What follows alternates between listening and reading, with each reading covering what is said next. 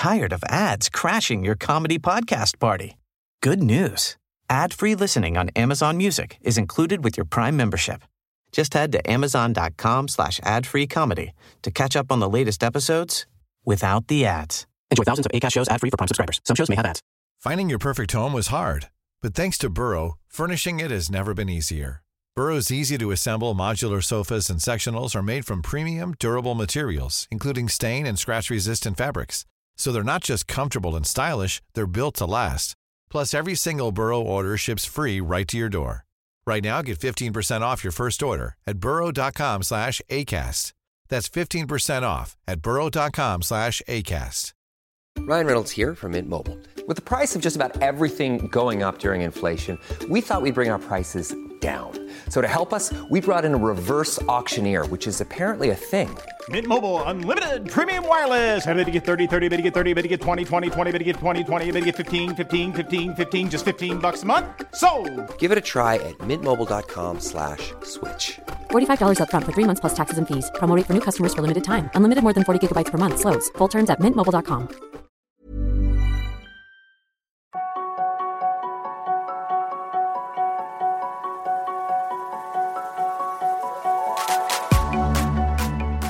Je suis David Nicolas, start sportif et père de famille. Mais je suis surtout obsédé par l'exploration du potentiel humain. Quels sont les secrets de nos super pouvoirs Comment pirater nos journées pour être plus performants, plus heureux et plus en forme? C'est pour répondre à ces questions que je rencontre deux fois par mois des sportifs de haut niveau, des entrepreneurs inspirants, des médecins holistiques et des scientifiques renommés. Et ça marche Les hacks qu'ils m'ont donnés ont littéralement changé ma vie. Si c'est aussi ton cas, la meilleure façon de me soutenir est de me laisser une note de 5 étoiles sur ton application de podcast. Ah au fait, j'ai écrit un e-book avec mes meilleures routines. Pour le télécharger, rejoins ma newsletter sur laquelle je partage mes réflexions, retours d'expérience et inspiration.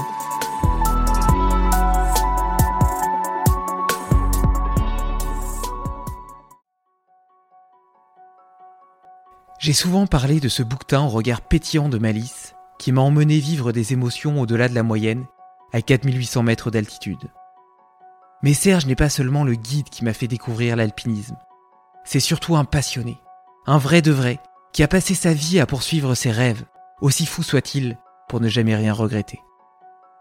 Courir un marathon par jour pendant 5 ans à travers les 5 continents, perfusé au Coca-Cola, traverser l'Atlantique à la rame en 72 jours, escalader des parois en free et aimer avec la même intensité les femmes de sa vie. Chaque jour, il cultive cette flamme brûlante qu'il partage avec une générosité infinie à tous ceux qu'il croise sur sa route. À 68 ans, elle est toujours aussi brillante, et il en lègue quelques étincelles dans cet épisode vibrant pour nous donner le courage d'oser. Belle écoute Allez, c'est parti. Bonjour mon Serge Bonjour mon David. C'est un petit peu drôle de se dire bonjour alors qu'on a passé euh, la matinée ensemble à faire de l'escalade. Je te remercie pour, euh, pour cette belle découverte euh, qui m'a permis encore une fois d'élargir mes zones de confort.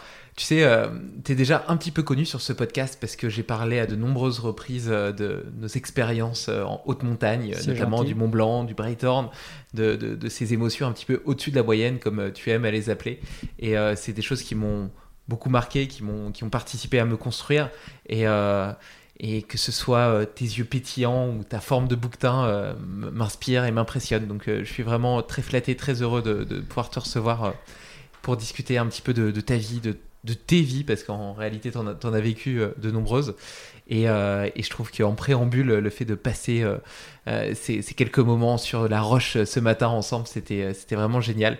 C'est assez marrant comme, tu vois, à certains moments, je pensais que j'arriverais pas, j'y arriverais pas, que j'arriverais pas à passer, et que en prenant le temps de se poser, de réfléchir, eh bien, j'arrivais à trouver des solutions à passer, et puis euh, arriver en haut et la fierté que tu ressens quand quand tu dépasses justement euh, euh, tes, tes barrières mentales, tes limites mentales, euh, est vraiment une sensation qui me semble euh, extrêmement, extrêmement belle et, et- et importante.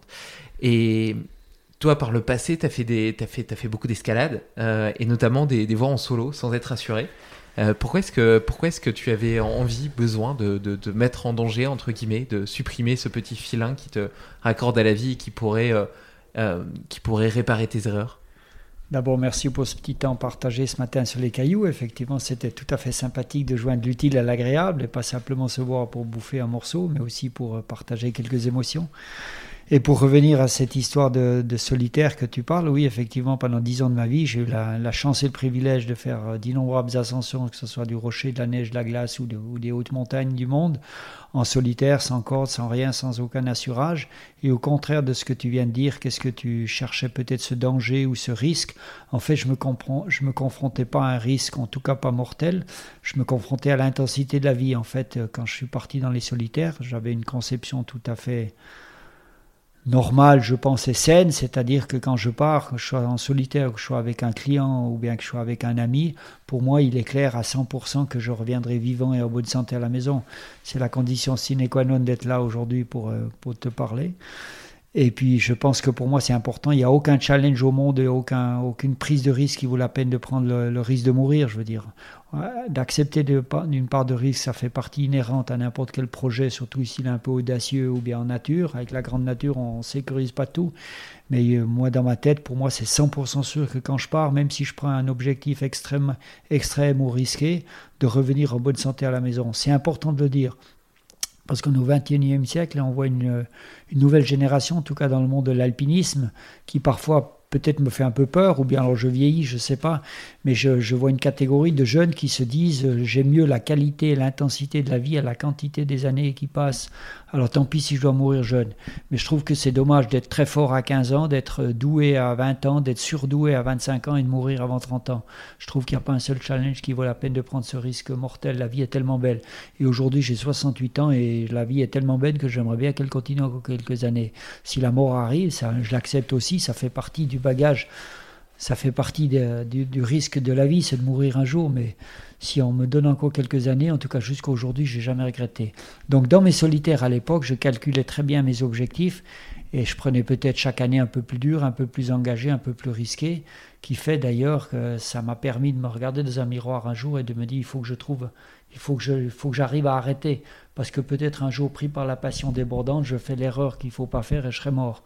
Donc euh, peut-être euh, merci, euh, merci la vie, j'ai réussi à prendre cette décision un jour. Euh, ça s'est pas fait tout seul, hein, c'était pour l'amour d'une femme. Euh, j'avais une femme avec qui je vivais qui avait extrêmement peur de me voir partir en solitaire. Et je me suis dit, eh bien, je vais le prendre comme excuse. C'est un bon prétexte très valable. Alors je lui ai dit, par amour pour toi, j'arrête mes solitaires. Puis en fait, elle a adoré ça parce que d'abord c'était une preuve d'amour, mais c'était aussi pour moi une excuse très valable et sensée et intelligente pour me permettre d'arrêter. Et le fait d'avoir arrêté les solitaires m'a en tout cas pas rendu triste, m'a simplement fait voir que dans la vie, il faut faire des choix. Et puis il arrive un moment, on a été au bout d'une certaine tranche de vie qui nous a amené beaucoup d'émotions. Et puis il faut passer à autre chose. Et j'ai passé à autre chose sans jamais regretter mes solitaires. Serge, ce, ce, gros, ce grand romantique, euh, les femmes euh, ont une place particulière euh, dans ta vie. Et d'ailleurs, j'ai déjà raconté cette histoire fabuleuse qui m'a énormément marqué lorsque nous avons fait le Mont Blanc ensemble l'année dernière. En redescendant du Mont Blanc, on a été manger au restaurant, dans le restaurant où travaillait Isabelle, ta compagne actuelle. et tu l'as prise dans tes bras, tu l'as fait tournoyer, tu l'as embrassée avec une fougue et une intensité dans le regard que j'ai rarement vu, même chez des jeunes étudiants de 20 ans qui sont à leurs premières amours. Euh, et, donc, je, fais un petit peu le lien avec euh, ce que tu disais sur le fait de rechercher l'intensité de la vie plus que le risque.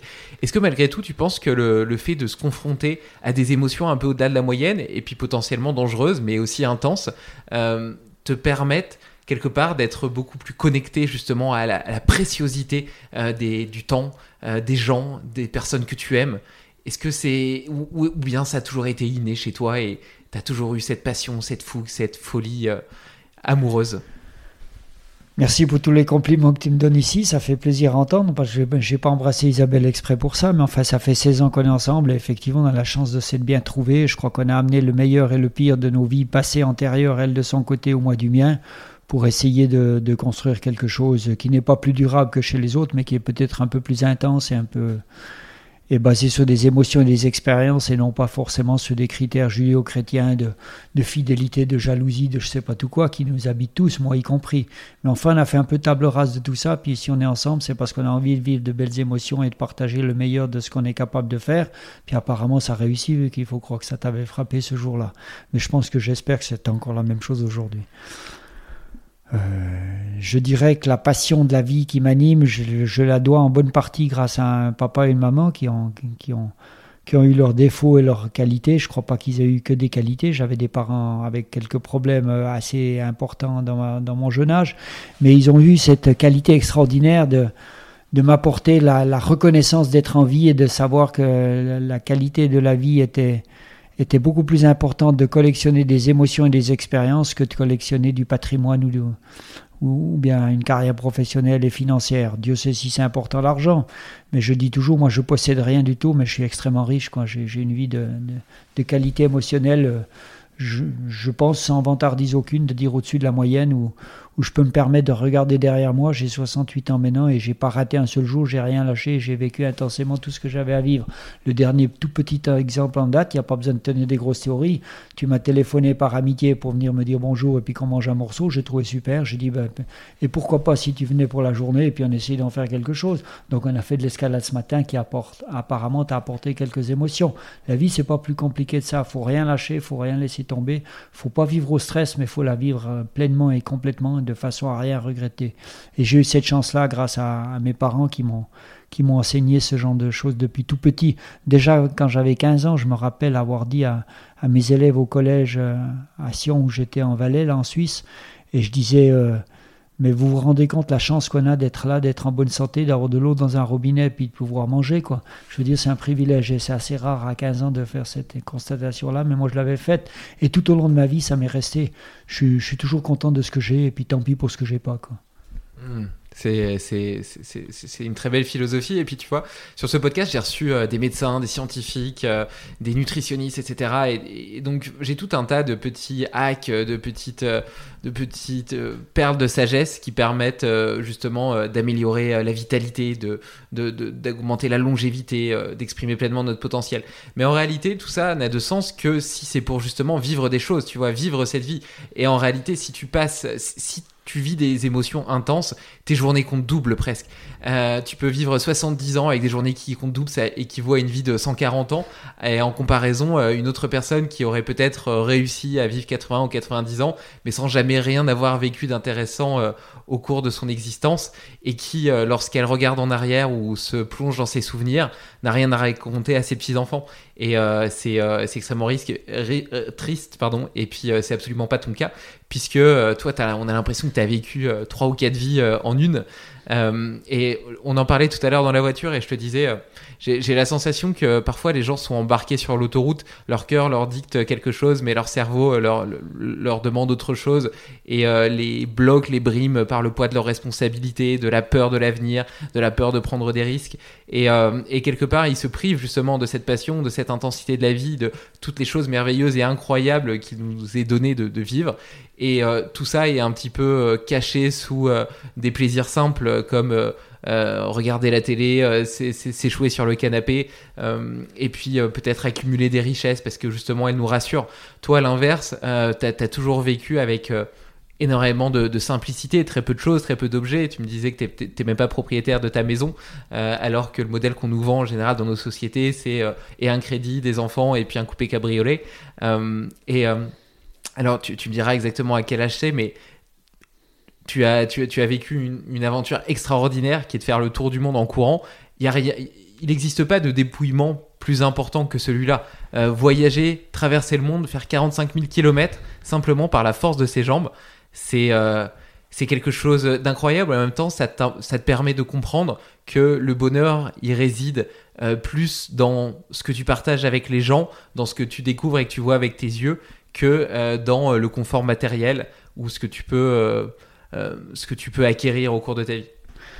Évidemment, on parle souvent de ce tour du monde parce que c'est quelque chose avec des chiffres assez importants ou impressionnants qui, qui plaisent à écouter aux gens, mais je crois qu'il faut le voir dans un contexte général des choses. J'ai effectivement un peu ce sentiment d'avoir eu la chance de faire plusieurs vies en une seule mais parce qu'il n'y a pas que le tour du monde, c'est peut-être le highlight d'une vie, c'est sûr, on ne peut pas faire deux fois ça dans une vie, mais je dirais que c'est toute une succession de choses qui a commencé déjà tout petit avec mes parents, et je reviens de nouveau là-dessus, parce qu'on sait combien les premières années de la vie, c'est important, qui conditionne le reste. Alors j'étais pas le meilleur à l'école, j'étais un peu le canaillou de service, j'étais un peu celui qui déstabilisait l'ordre en place. Et puis maintenant, avec la vie que j'ai menée, on comprend un peu pourquoi. C'était pas toujours facile pour mes parents, mais j'ai eu la chance de d'avoir des parents qui m'ont qui m'ont appris la la valeur de prendre des décisions et de payer le prix de ses choix. Et j'aime bien dire ça quand je suis intervenant en entreprise dans des journées de formation continue, je développe un peu ce sujet-là. J'avais par exemple une maman qui bien souvent quand j'étais petit, et je m'en rappelle très bien, j'ai un frère, donc euh, c'était la même chose pour mon frère ou pour moi. En fait, elle ne nous disait pas ce qu'il fallait faire, elle nous disait c'est toi qui vas prendre la décision face à telle situation qui se présente.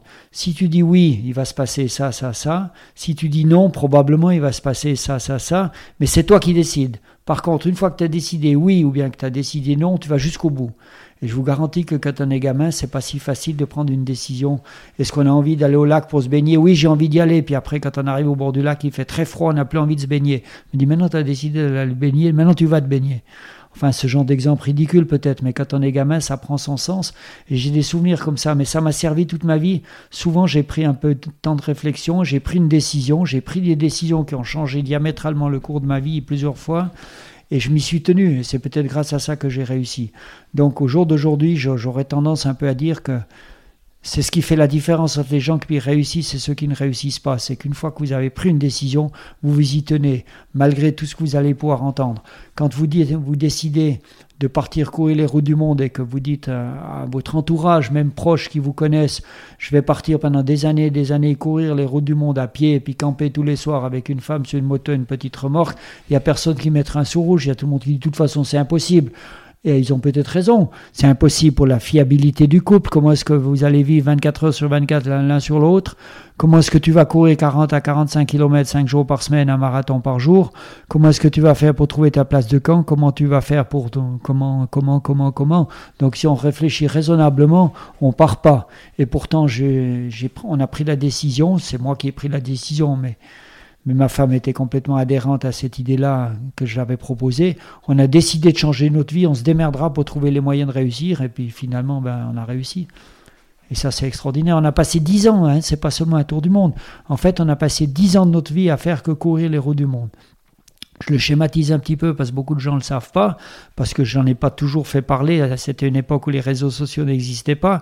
J'avais un certain plan médiatique, euh, radio, télévision, journaux dans notre petite Suisse romande, mais ça coûte 2 millions de personnes. Donc on ne devient pas célèbre avec ça. C'est même pas un pays comme la France, c'est tout petit, il y a 2 millions de personnes. Donc on avait décidé de changer notre vie. Donc à l'âge de 40 ans, on a pris le risque de tout perdre, sans même savoir si on allait gagner un mètre. On a tout vendu, appartement, voiture, télévision, largué le 50% de nos assurances. En Suisse, c'est pas une démarche très courante à 40 ans et deux enfants à charge d'une première union, où j'ai assumé les pensions. Ils sont venus 19 fois me rencontrer aux quatre coins du monde. Donc je crois que ça c'est très bien vécu et j'ai une excellente relation avec mes enfants. Et en fait, on a décidé de courir les routes du monde, de, découvrir le monde au rythme de la course à pied et, du vélo, du scooter, de la moto. Il y a des choses qui ont évolué avec les années. Donc je suis parti de Gibraltar, Espagne, et j'ai couru jusqu'au Cap Nord, au nord de la Norvège. 12 pays d'Europe, 10 400 km. Personne n'en a jamais parlé. J'en ai pas fait parler. J'ai fait 10 000 km d'Europe uniquement pour savoir si j'étais capable de courir des grandes distances. Donc j'avais ouvert grand les yeux je rêvais grand, quoi. Et après ça, on est parti pour une très grande aventure où j'ai couru la plus longue route du monde inscrite sur le livre des records du Guinness Book. On est parti d'Ushuaia, Terre de Feu, Patagonie, Argentine, proche du Cap Horn, où j'ai couru l'intégralité de l'Amérique du Sud, l'Amérique centrale, le Mexique, les États-Unis, le Canada et l'Alaska. Trois ans non-stop sans jamais rentrer entre deux, 24 115 km, qui a valu la publication de notre premier livre. Et ensuite, on est parti pour cette fabuleuse aventure dont tu viens de suggérer l'histoire, le tour du monde en, course à pied. À 12 km heure, 5 ans, les 5 continents. 5 ans et 3 mois, 40 912 km de course à pied et de moto-remorque pour Nicole. Et on a permis de récolter plus de 450 000 euros pour des enfants. Alors c'est une somme qui est très importante, on a fait de belles choses, on a donné quelques chances à quelques enfants qui n'ont pas la chance que j'ai eu moi. Mais finalement, ce n'est pas une somme extraordinaire comparée à, à l'investissement qu'on y a mis sur 5 ans d'énergie et de transpiration. Mais je rappelle qu'on était à une période où les réseaux sociaux n'existaient pas. Je pense que j'ai pas de regrets dans ma vie, mais si j'en avais un tout petit, il est quand même un petit peu quelque part au fond de mon cœur, c'est que j'ai fait ces, grandes aventures à la démesure des temps 20 ans trop vite. Si on refaisait maintenant un tour du monde avec les réseaux sociaux et les images et les vidéos et les GoPro et j'en passe, je pense qu'on aurait des centaines de milliers de followers et on récolterait des millions pour les enfants. Donc voilà, ça serait encore plus, peut-être, je sais pas si ça serait plus grandiose, mais ça serait plus efficace. Où est-ce que tu as trouvé justement le, courage de croire en ce rêve alors même que tout te disait que c'était impossible, que ce soit tes proches, que ce soit euh, l'antériorité, les gens qui, les, préparateurs physiques, aujourd'hui n'importe qui te dirait que de courir un marathon par jour tous les jours pendant 5 ans, euh, c'est la seule façon et la meilleure façon de te détruire le corps. Euh, comment est-ce que, est-ce que c'est tes expériences qui t'ont permis petit à petit d'en arriver à cet aboutissement Comment est-ce que tu as trouvé ce courage? Je crois d'abord qu'il faut redéfinir le mot du, du mot impossible. J'ai tellement souvent entendu euh, c'est impossible, c'est impossible dans plein de challenges. Au jour d'aujourd'hui, on voit toutes les barrières qui explosent. il y a tellement de jeunes fantastiques et passionnés qui réussissent des challenges qui paraissaient impossibles. Alors moi, j'ai un peu caricaturé tout ça. Je dis toujours, tout est impossible tant que personne n'a essayé de le rendre possible. C'est ce qui s'est passé avec mes, tours du monde. C'était impossible et finalement on s'aperçoit que c'était possible. Pas parce qu'on est plus fort que quelqu'un d'autre. Je pense que quand on réussit des grands challenges, c'est plutôt le contraire. En tout cas, dans ce qui me concerne, je peux parler peut-être que pour moi. Si on a réussi, c'est pas parce que je suis plus fort que quelqu'un d'autre. C'est peut-être le contraire. J'ai fait acte d'humilité. Je me suis dit, je ne sais pas si c'est possible, mais je, je sais que j'ai des possibilités en moi pour que chaque jour je doive réussir à le rendre possible. Donc si chaque jour je suffis sa peine et chaque jour je cours un marathon et que je me donne les moyens de récupérer ce qu'il faut pour que le lendemain je puisse recommencer, si on peut faire ça une semaine, on peut le faire un mois, si on peut le faire un mois, on peut le faire une année, si on peut le faire une année, on peut le faire dix ans. Et moi je l'ai fait à peu près une dizaine d'années, on peut peut-être le faire 50 ans aussi. Et d'un point de vue concret, euh, déjà, pendant 40 ans avant, euh, tu euh, avais déjà travaillé toute ta construction physique, ton endurance cardiovasculaire, le renforcement de tes tendons, de tes muscles, etc. Au vu de réaliser ce challenge, même si tu savais pas encore que tu le ferais. Est-ce que toute ta vie t'a préparé à, ce fait d'armes?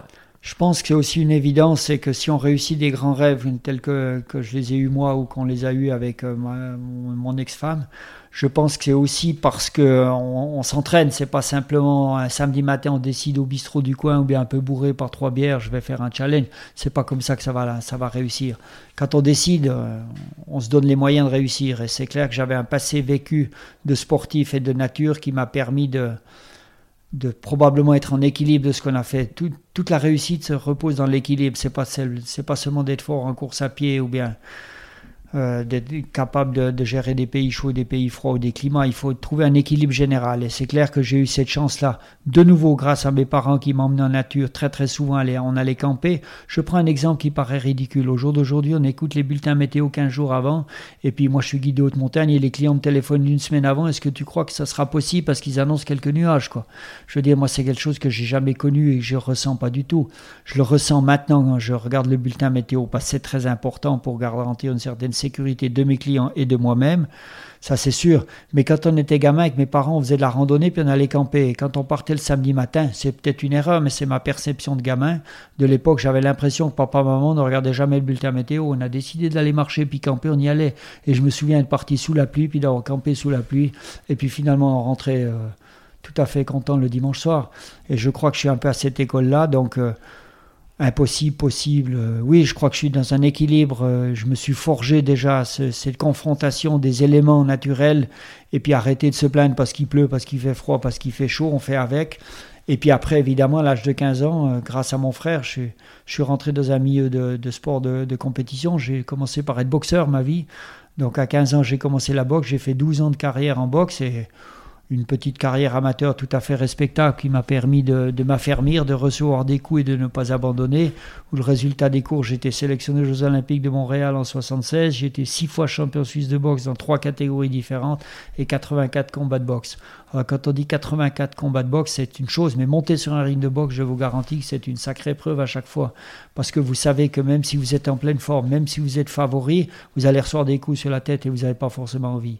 Ça peut paraître paradoxal pour les gens qui m'écoutent mais c'est quand même un sport tout à fait particulier qu'on peut aimer, qu'on on a le droit de détester. je peux comprendre que ça soit incompréhensible pour beaucoup de gens, mais ça forge le caractère d'un homme et ça permet de, ouais, ça permet d'évoluer dans la vie. Et j'avais déjà peut-être ce caractère un peu de, de, survie ou de challenge, c'est possible, qui me vient peut-être de ma naissance. Je rappelle juste quand même que je suis parti un petit peu défavorisé à la naissance. Je suis né à 6 mois et demi à 1,310 kg et il y a 68 ans, 1,310 kg c'était la survie.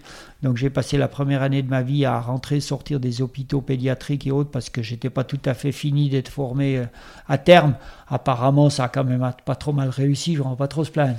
Mais enfin, j'ai cette espèce d'esprit guerrier, battant et, et peut-être de survie qui m'habite, qui me permet parfois d'aller au bout d'un challenge ou comme ça mais dans des, aventures aussi importantes que le Tour du Monde, je pense que la préparation de la boxe et de l'entraîneur que j'ai eu qui m'a enseigné beaucoup de choses intelligentes et intéressantes m'a permis de protéger ma santé, de m'affermir, de, devenir adulte, de prendre des décisions, d'assumer mes choix.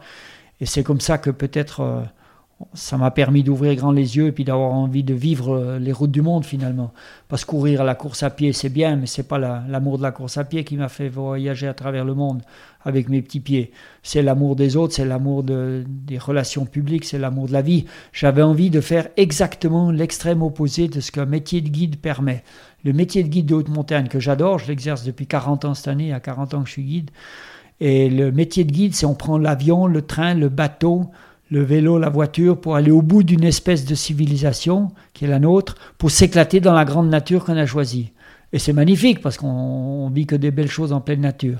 Et la démarche de la course à pied sur les routes du monde a été exactement le contraire. Je voulais m'immerger sur les mêmes routes que, que, monsieur tout le monde prend pour aller à l'école, pour amener ses enfants à l'hôpital, pour, euh, pour partir en vacances ou bien pour travailler. Je voulais voir ce que vit le 80% des humains de la planète qui n'est pas forcément un endroit choisi. Donc on a traversé le bien le mal du monde, on a vécu à râler-pâquerette au rythme de 12 km à l'heure. On croit que c'est vite pour un coureur à pied, d'accord, mais sur les routes du monde, à 12 km 40-50 km par jour, ça avance pas vite. On, est obligé de s'arrêter et de composer avec les humains de la planète.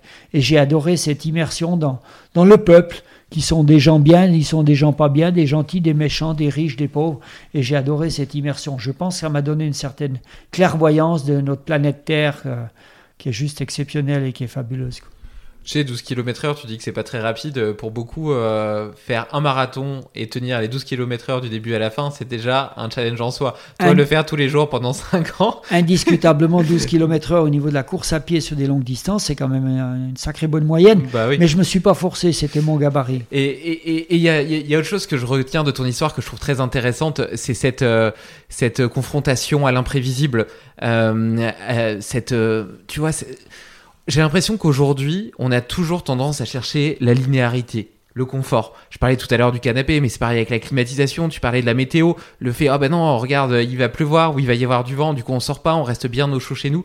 On est très peu euh, confronté à la variabilité.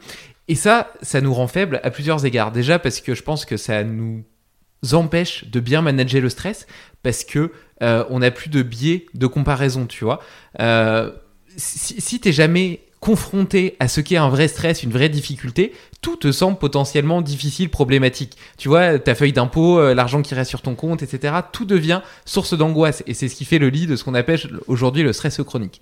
Ça, c'est la première chose. Et la seconde chose, c'est que ça limite de façon drastique euh, ton, euh, ton expérience de vie, la capacité de ton expérience de vie, parce que du coup, dès que les conditions elles sont pas suffisamment bonnes, que ceci, que cela, eh ben, tu peux pas te permettre d'être heureux. Bah non, parce que le temps, les conditions, l'environnement est pas suffisamment bien pour que je le sois. Alors que si tu développes cette adaptabilité, tu t'aperçois qu'en fait, le bonheur, tu peux le trouver partout et que justement, euh, je te le disais tout à l'heure, tu trouves jamais une soupe aussi bonne qu'après avoir galéré toute la journée en montagne, en avoir chié. Et bien sûr, ça vient de la difficulté, mais au final, si tu t'intéresses aux choses dont tu es le plus fier dans ta vie, c'est toujours des choses que tu as obtenues dans la douleur, dans la difficulté.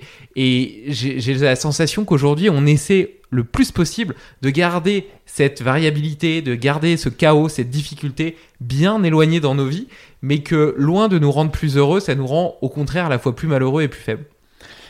Oui, je pense que la, grande qualité euh, que je pourrais avoir, si pour autant que j'en ai une, c'est celle d'avoir le courage d'oser. Et en fait, c'est mon credo et toute ma vie, c'est avoir le courage d'oser. Je reprends de nouveau l'exemple dans une société qui nous met des barrières au niveau sécuritaire, au niveau de l'argent, au niveau des responsabilités. On arrive à une, tristesse euh, de l'humanité où les gens n'arrivent plus à dire oui, n'arrivent plus à dire oui, n'arrivent plus à dire non, parce que sitôt qu'on dit oui, il va falloir payer la responsabilité du oui, puis sitôt qu'on dit non, il va falloir payer la responsabilité du non.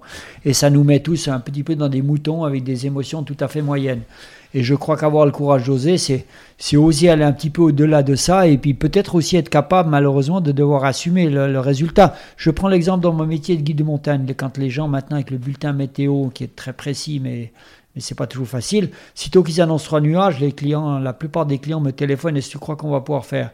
Et moi, systématiquement, je leur dis toujours alors on va jouer les cartes sur table. Il y a 50% de risque qu'il fasse beau temps ou 50% de risque qu'il fasse mauvais temps. Si vous êtes d'accord, vous prenez le risque, on ira faire quelque chose. Peut-être pas le sommet qu'on a prévu, mais on fera quand même de la montagne avec une marge de sécurité. Et puis s'il me fait mauvais, on s'adapte. Eh bien, ce jeu-là, je vous garantis que sur 10 fois que la, météo est moyenne, il y a 8 fois où on réussit à se faire ce qu'on fait, puis 2 fois on n'y arrive pas du tout, puis on s'est complètement planté, puis on a, on a bouffé une fondue, et puis on a mangé des pâtisseries, puis on est rentré à la maison. Et puis je n'ai pas demandé d'argent aux gens, parce que je crois que ça paraît aussi honnête. Et puis ma foi, tant pis, on s'est loupé. Mais 8 fois sur 10, même avec une météo instable, on réussit à faire peut-être pas la montagne qui avait été prévue, mais on réussit à vivre de belles choses et de belles émotions, et les gens rentrent avec un grand soleil dans le cœur le dimanche soir à la maison. Euh, je pense que c'est quand même pas mal, ça vaut la peine d'avoir le courage d'oser. Arrêtez d'avoir peur pour tout, quoi. Oui, et puis euh, c'est ça aussi, tu vois, euh, quand tu fais de l'alpinisme, bien évidemment, il faut minimiser les risques et je comprends bien ta responsabilité en tant que guide, mais c'est aussi d'une certaine façon une forme de communion avec la nature et il faut aussi respecter le fait que la nature est par essence euh, imprévisible. tu vois, nous, je me souviens donc la première fois avec le Braytorn, à un moment on était, on était arrivé en haut du Braytorn et là on voit les, nuages qui arrivent, etc. On, on, devait se poser normalement pour pique-niquer et tu dis non, il faut pas pique-niquer, il faut tout de suite descendre. Et en plus, comme c'était moi qui étais dernier à la montée, c'était moi qui étais premier à la redescente. Euh, j'avais même pas eu le temps de remettre mes gants. Enfin bref, on était parti à toute vitesse. Et l'année dernière, avec le Mont Blanc, euh, pareil, euh, avant de faire le Mont Blanc, on avait fait l'arrêt des Cosmiques. Il y avait eu un orage. Et, donc on avait dû se dépêcher parce que ça devenait tout noir, etc. Il commençait à y avoir des éclairs. Il y avait notamment un passage où je me souviens que je pouvais pas mettre mes pieds. J'étais simplement à la force des bras. Et, et le truc, ça tonne en plus. Enfin voilà. Et donc, bien évidemment, ça fait, ça fait peur. Mais d'un autre côté, c'est aussi ça qui engramme, c'est un peu ce que je disais tout à l'heure, tu vois, par rapport à la richesse de la vie, par rapport à la richesse des expériences que tu as vécues. Moi, quand je regarde derrière moi ma vie, et j'ai que 32 ans, euh, je suis euh, reconnaissant et plein de gratitude de toutes les expériences que j'ai vécues. Je sais que je me suis jamais ennuyé, que je m'ennuierai jamais. Et, euh, et c'est quand même merveilleux comme, comme sensation, comme sentiment, et, et, ça participe grandement à ma satisfaction personnelle, tu vois, et puis euh, à ma densité, tu vois, à, la palette de couleurs que je suis en train de développer sur, sur mon propre chemin.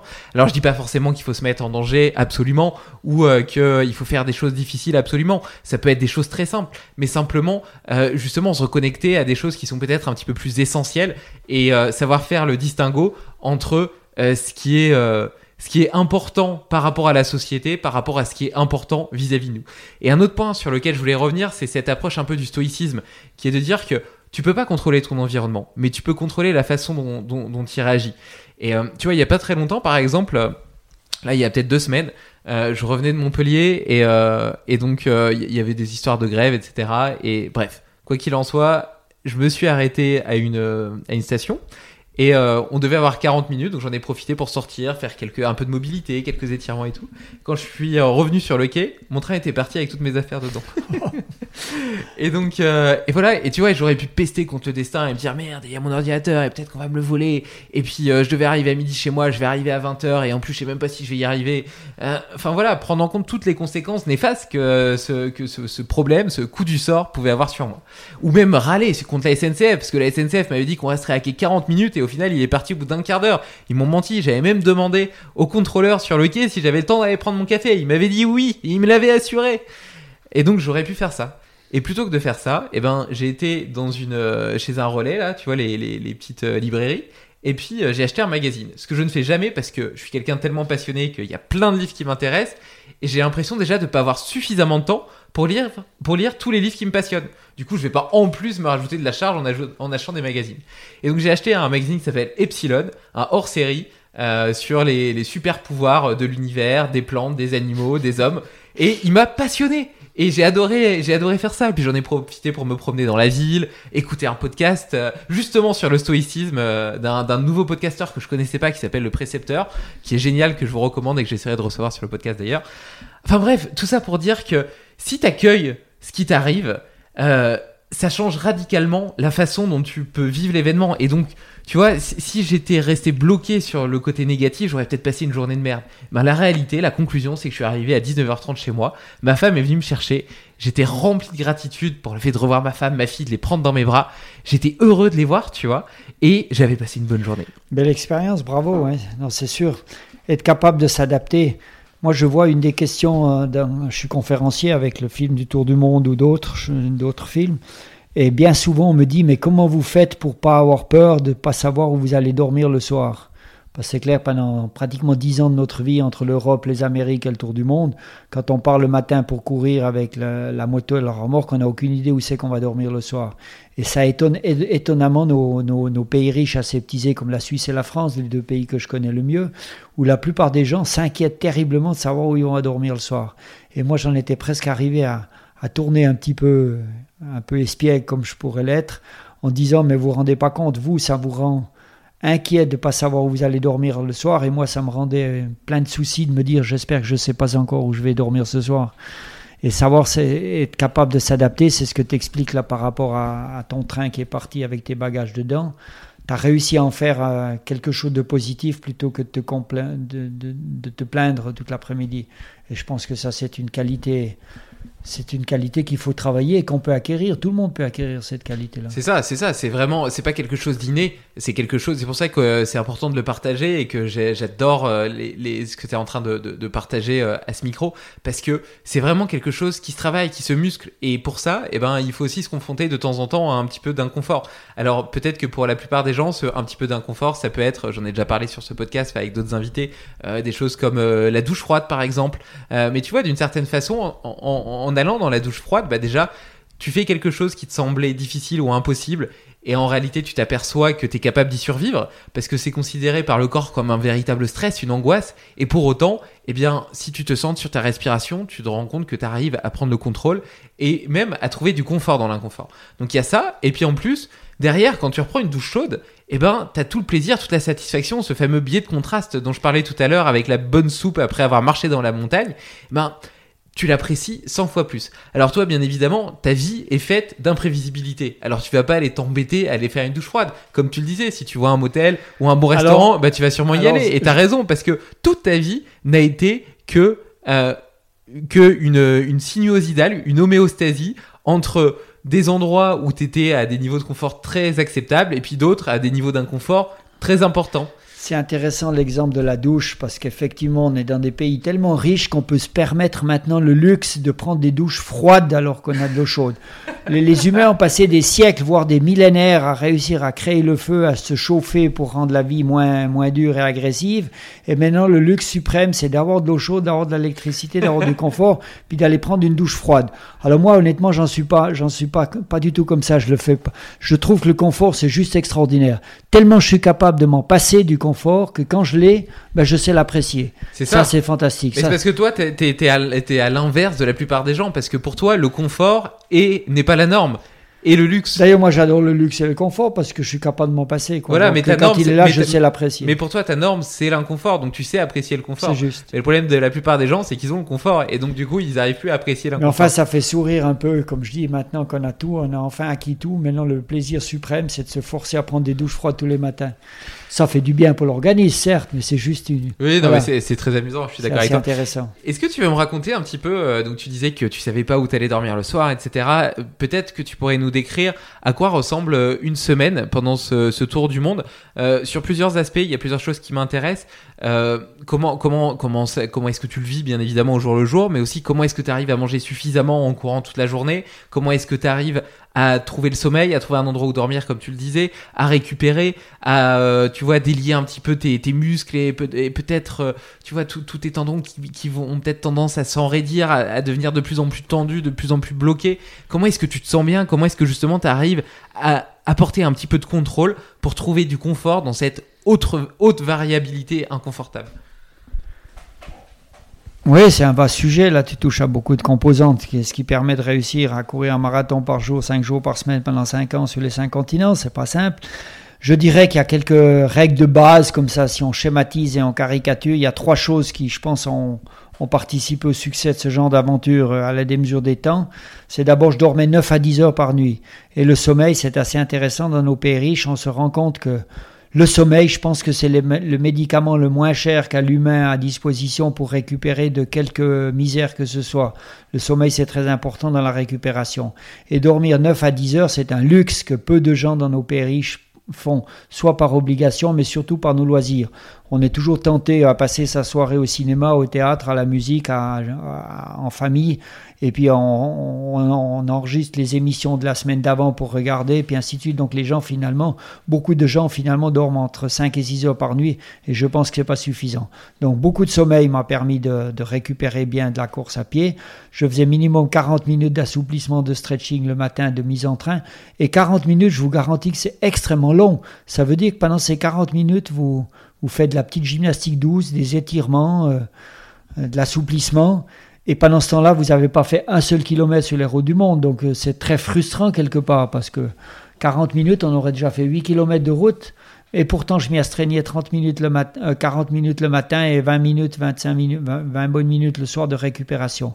Donc je pense que le sommeil en premier, la gymnastique douce, l'assouplissement, le stretching matin et soir, ça a été une des composantes. Et beaucoup boire.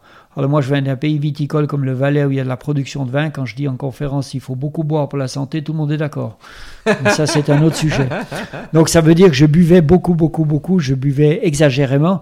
Donc je faisais que pisser. Hein, il faut être réaliste. Et je me levais la nuit pour faire pipi. Mais bon, on peut pas tout avoir. Donc beaucoup boire parce que l'organisme a besoin. À longueur d'année, je bois beaucoup. C'est pas simplement dans la vie en général. Je pense qu'il faut. C'est mieux de boire un peu trop, plutôt de l'eau que mais je pense que beaucoup boire, ça résout beaucoup de problèmes. Donc beaucoup dormir, beaucoup faire d'assouplissement, beaucoup boire. Caricaturalement parlant, je pense que c'est c'est une, bonne trois composantes qui m'ont permis de, réussir ces, ces, courses à pied. Et puis peut-être aussi, euh, euh, j'ai perdu le fil. Bon, c'est pas grave.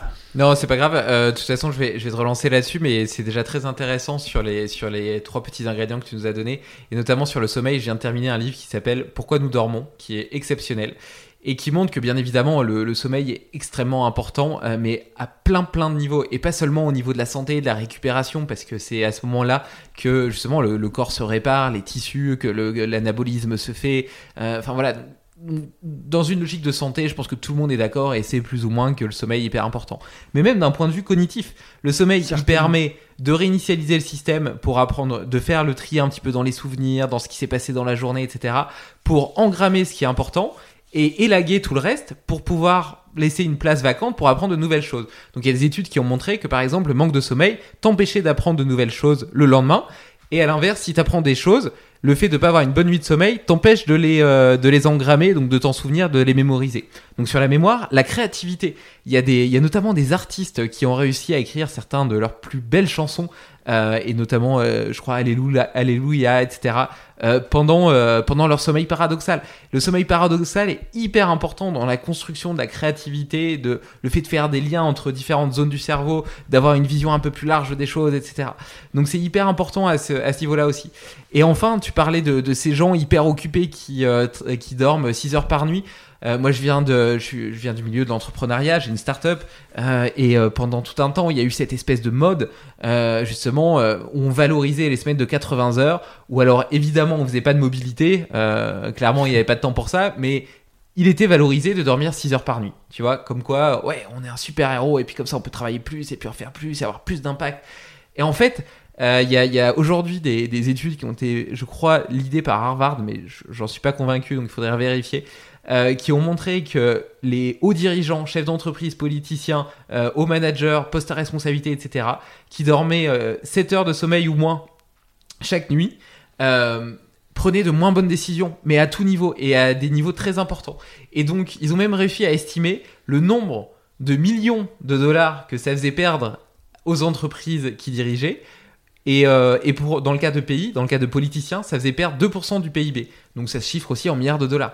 Donc même en fait, dans cette logique de se dire, ouais, pour être plus productif, je dois moins dormir pour avoir plus de temps pour faire plus de choses, en réalité c'est un mauvais calcul parce que pendant tout le temps où on serait éveillé, eh ben, on fait que des choses à moitié. De toute façon, on dissèque tout ça d'une manière scientifique et tu le vulgarises un peu ici. J'adhère tout à fait à l'idée. Mais sincèrement, n'importe qui qui m'écoute euh, sera d'accord avec moi.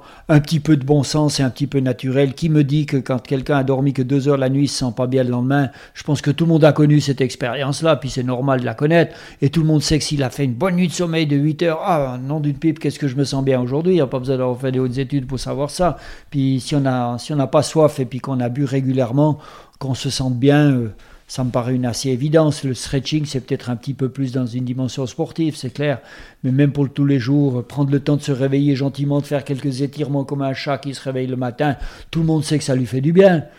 Ouais, qu- 40 minutes de stretching tous les jours, c'est peut-être dans une dimension sportive. Voilà. Mais par contre, faire 10 minutes de mobilité le matin pour réveiller un petit peu le corps, moi, depuis que je le fais, euh, j'ai aucune douleur nulle part, ni à mon dos, ni nulle part. Alors que tous les gens que je croise à la machine à café ou ailleurs euh, se plaignent toujours du, de, de leur mal de dos, de leur mal à la hanche, au genou, euh, Et puis qu'est-ce qu'on entend tous les gens propriétaires de chiens? Qu'est-ce qu'ils disent? Tous Tous, ils disent la même chose. Le matin, c'est un peu con- une contrainte, mais je vais promener le chien, mais qu'est-ce que ça me fait du bien je vois, des, je vois des oiseaux, je vois de l'air, je prends le temps de réfléchir à mon programme de la journée. D'aller promener le chien, en fait, c'est une thérapie pour les humains. Et, Et- tout le monde sait ça. Et en plus, ce qui est super avec le chien, c'est qu'il regarde pas les bulletins météo. Donc euh, même s'il fait pas beau, le chien, il faut quand même le promener. Moi, je un petit, côté, euh, chien, alors.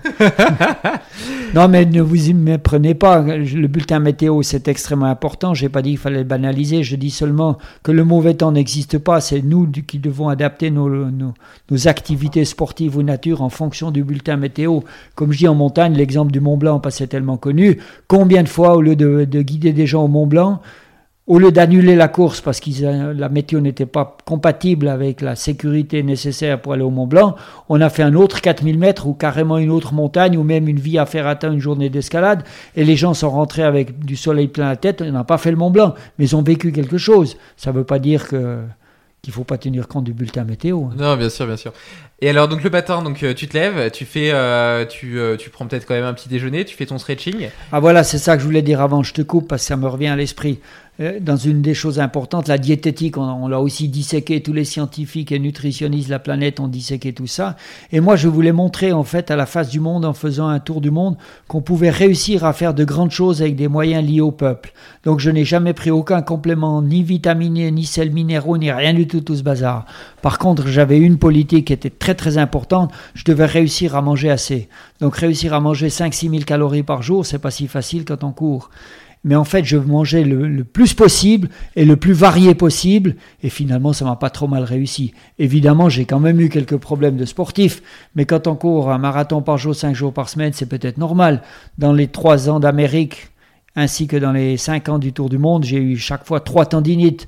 Mais pour un sportif de course à pied, d'avoir une tendinite, c'est une sonnette d'alarme qui vous dit euh, mets ton cheval à l'écurie et bouffe ton foin. Donc prends le temps de récupérer, prends le temps de guérir, soigne-toi. J'ai chaque fois réussi à résorber mes tendinites et à repartir sur des moyennes de marathon par jour.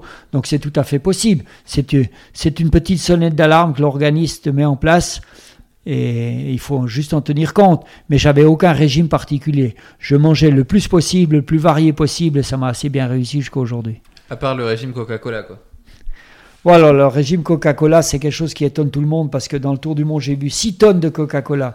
Je buvais 4 à 5 litres de Coca-Cola par jour. Mais il faut savoir que j'ai quelques explications là-dessus. Ça veut dire qu'on avait décidé, Nicole et moi, d'acheter tout ce qu'on allait boire. Parce que si on commence à jouer sur les cinq continents avec le- le- l'eau des robinets des pays riches et l'eau des robinets des pays pauvres, un jour on va risquer d'être contaminé, voire en mourir. On sait très bien que le plus grand taux de contamination et de problème vient de, la, flotte, ou des fruits ou des légumes, enfin de l'eau.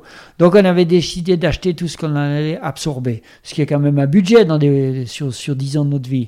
Donc quand on est arrivé à Ushuaia en Patagonie en Argentine, on s'est aperçu qu'il n'y avait que trois boissons à acheter aux quatre coins perdus de la planète, comme la Patagonie. Il y a de l'eau, de la bière et du coca. La bière, je m'en fous, je bois pas d'alcool. De l'eau, j'en ai bu beaucoup, ça n'étonne personne. Le Coca-Cola, j'en ai bu beaucoup, ça étonne tout le monde, donc j'en parle. Mais j'ai bu autant d'eau que de Coca-Cola. Alors ça, c'est la première raison. On trouvait ces boissons n'importe où.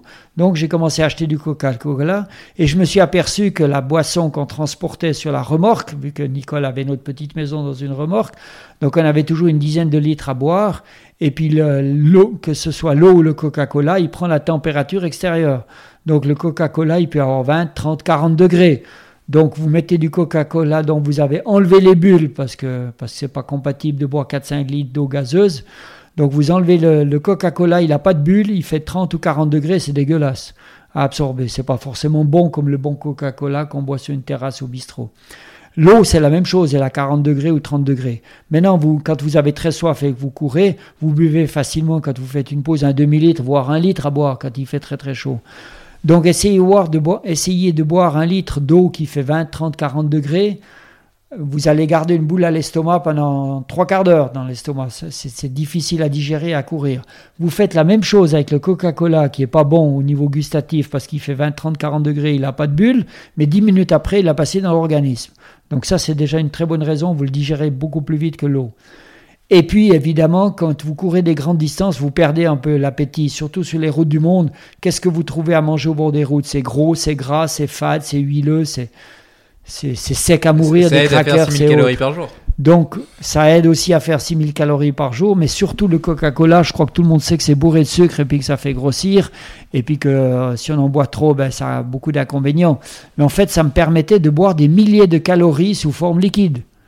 Et franchement, j'ai pas pris un gramme. Et je veux pas faire l'apologie de cette boisson, c'est pas vrai, mais j'ai tout essayé. Et très honnêtement, j'ai vu que ça me convenait. Et de nouveau, j'ai arrêté d'écouter tout ce que euh, le monde entier me disait. Ça me convenait très bien à mon organisme. Ça convient peut-être pas à celui de mon voisin, j'en sais rien. Mais moi, ça m'a convenu. Donc, une fois que je trouve quelque chose qui me convient et que je, qui m'a qui correspond à moi et qui détruit pas mes voisins parce que j'aime bien le respect des gens. Donc ça me concerne que moi. Donc j'ai arrêté de discuter, j'ai arrêté de réfléchir et j'ai bu du coca. Et à ce régime-là, ben, en tout cas, j'ai réussi le tour du monde et ça va toujours assez bien maintenant. Évidemment, j'ai arrêté d'en boire. Je bois tant un verre pour le plaisir, comme tout le monde. Oui, après le coca, il est décrié, euh, et même les sodas de façon générale, à juste titre, euh, pour son impact notamment sur la glycémie et euh, le fait qu'il fasse le lit notamment du diabète, mais parce que très peu de personnes boivent un litre de coca par jour en ayant couru en plus un marathon dans la journée, tu vois. La plupart des gens, s'ils ont fait la promenade du chien de 20 minutes le matin, c'est déjà un bel exploit. Non, mais pour clore le débat du Coca-Cola, parce que bon, c'est intéressant jusqu'à un certain moment, puis ça fait sourire tout le monde. Soyons très clairs, j'ai eu la chance et le privilège de donner au moins 200 conférences dans des écoles euh, en Suisse avec des élèves qui ont entre 12 et 15 ans. Et c'est sûr qu'à 12, 15 ans, quand vous leur dites je buvais 4-5 litres de Coca-Cola par jour, ils sifflent et ils adorent parce que ils vont rentrer à la maison. Alors je leur disais toujours, mais non, je vous ai expliqué tout ce que je viens de vous raconter ici aussi. Et soyons très très clairs, si vous courez 40 à 50 km par jour, vous avez le droit de boire du Coca-Cola. Si vous ne courez pas, il n'y a pas de Coca-Cola. Est-ce que c'est clair? Tout ça pour me mettre à l'abri de quand le gamin rentre à la maison et puis qu'il ouvre le frigo, puis qu'il vole du Coca-Cola, puis qu'il se fait engueuler par papa, maman avec raison, et puis qu'il dise, mais moi j'ai entendu un fou furieux ce matin qui m'a dit qu'il en buvait 4 litres par jour. Alors il faut être clair. Ça veut dire qu'en courant 50 km par jour, vous pouvez vous permettre certains excès, comme par exemple euh, cette boisson-là, que vous pourriez pas autrement ça m'a convenu. Maintenant, si dans la vie normale, même de guide de montage, je buvais 5 litres par jour, je pense que j'aurais des gros problèmes. On est d'accord. Ouais, et donc, euh, donc le coca, la mobilité, euh, le fait de manger de tout. Et donc la journée, elle ressemble à quoi? Euh, Après ton petit déj le matin et ton stretching, tu te mets à courir, tu fais quoi? 20 km, tu t'arrêtes à manger le midi, tu fais une petite pause pour On digérer. en général entre 28 et 32 km avant une pause un peu plus importante qu'on appelle la pause du midi où on mangeait 2-3 crackers ou rien du tout. Et puis je me couchais, je faisais une turbo sieste ou une micro sieste de 15-20 minutes et franchement c'était assez réparateur, c'était très bien mais je courais pas selon les, méthodes de, la santé du, sportif, je dirais. Je, je, en fait, j'ai voyagé, mon mode de déplacement, c'était mes petits pieds. Et j'aime le dire comme ça, je mettais toute la vie dans ma course et toute la course dans ma vie. C'est-à-dire que je courais pas comme on le fait ici à la maison où on a un travail, on a une vie de famille, on a des obligations. Et puis le soir, on prépare son sac de sport, on met ses baskets et on va courir. Quand on rentre, on prend la douche, on prend ses céréales, on mange et on dort.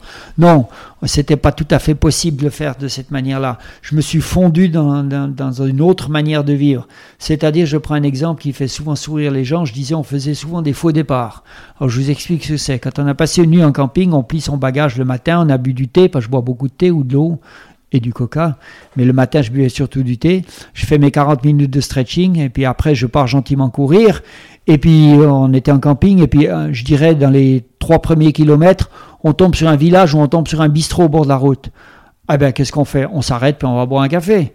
Donc on s'arrête, même si j'ai couru que 500 mètres, alors les jambes sont pas encore chauffées et tout, j'appelle ça un faux départ, parce qu'il faut prendre la vie où elle est, parce que vous pouvez pas moralement courir pendant 10 ans de votre vie comme une machine, comme un automate, courir euh, selon la technique sportive.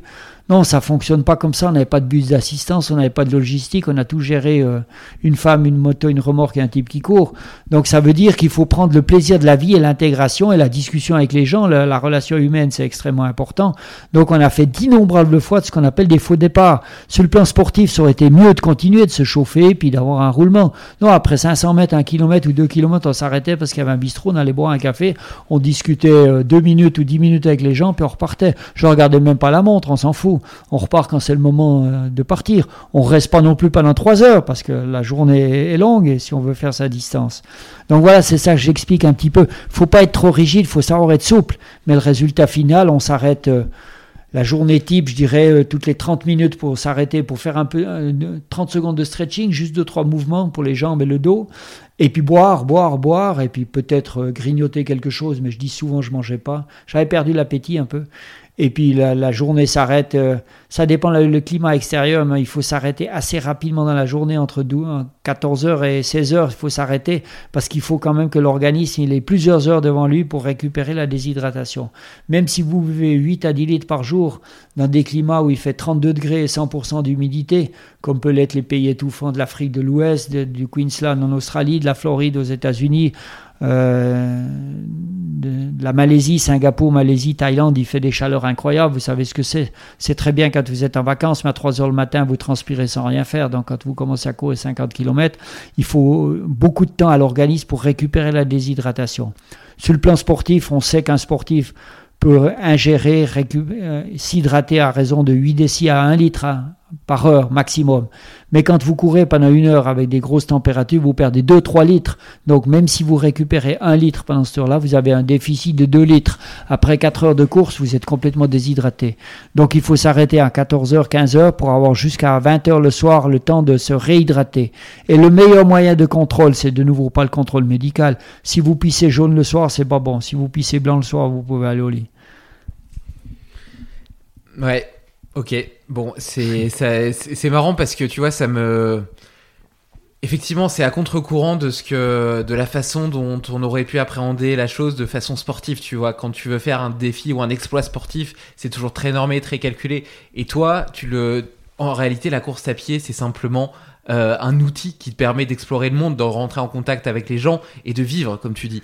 Et au final, c'est un petit peu comme si tu avais réhabilité euh, peut-être la façon dont vivaient à l'époque euh, les chasseurs-cueilleurs qui étaient nomades et puis euh, qui avançaient sur leur chemin et puis s'ils voyaient euh, un champ de fraises, bah, ils s'arrêtaient pour les cueillir et puis après ils reprenaient leur route, etc. Tu vois C'est et, ça. Et, euh, et c'est c'est une très très belle façon, je trouve, de, de voir, d'appréhender la chose. Et tu as plusieurs fois mis en avant l'aspect humain. Qu'est-ce que, qu'est-ce que ça t'a montré? Qu'est-ce que ça t'a appris? Qu'est-ce que tu as découvert en, dé- en, en- en entrant au contact avec des peuples à travers le monde, dans plein de pays différents, mais sans la barrière de euh, l'hôtel, de l'avion, de la voiture, en étant... euh, en fait, euh, comme eux, extrêmement accessible et en vivant, tu vois, dans la rue avec, eux, quoi.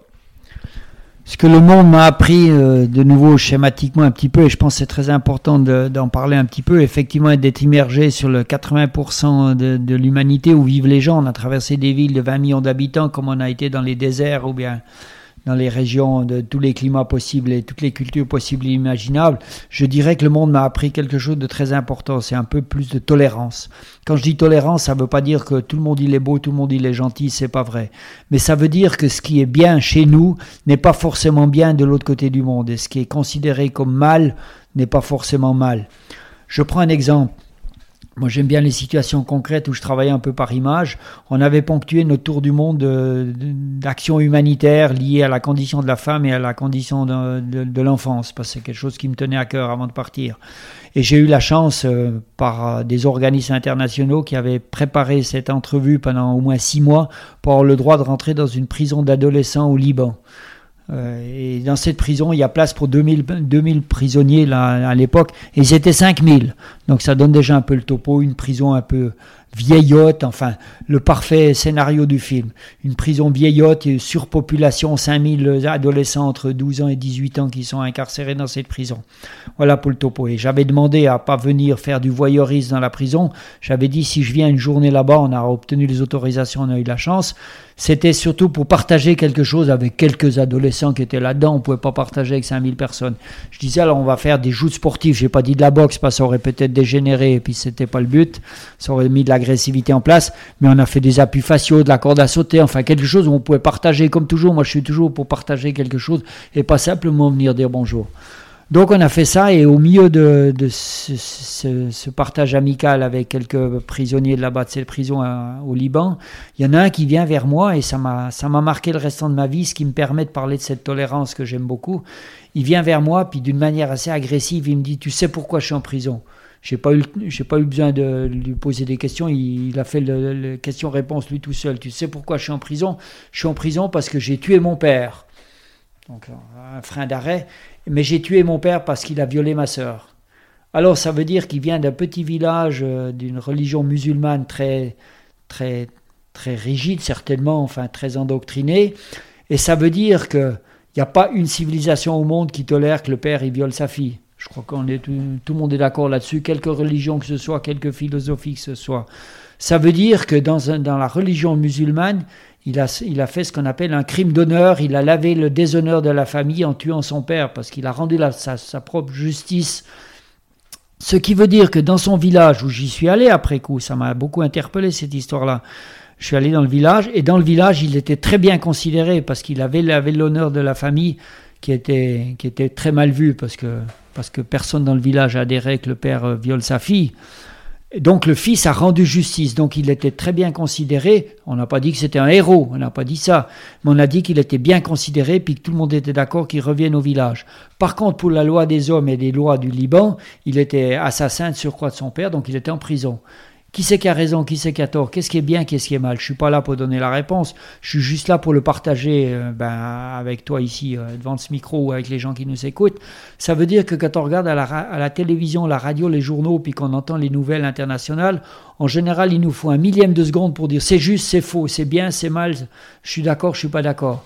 Et c'est peut-être la réalité, c'est pas toujours aussi simple. L'exemple de cet adolescent, est-ce que je trouvais qu'il avait bien fait ou je trouvais qu'il avait mal fait? Je ne sais pas vraiment, vraiment.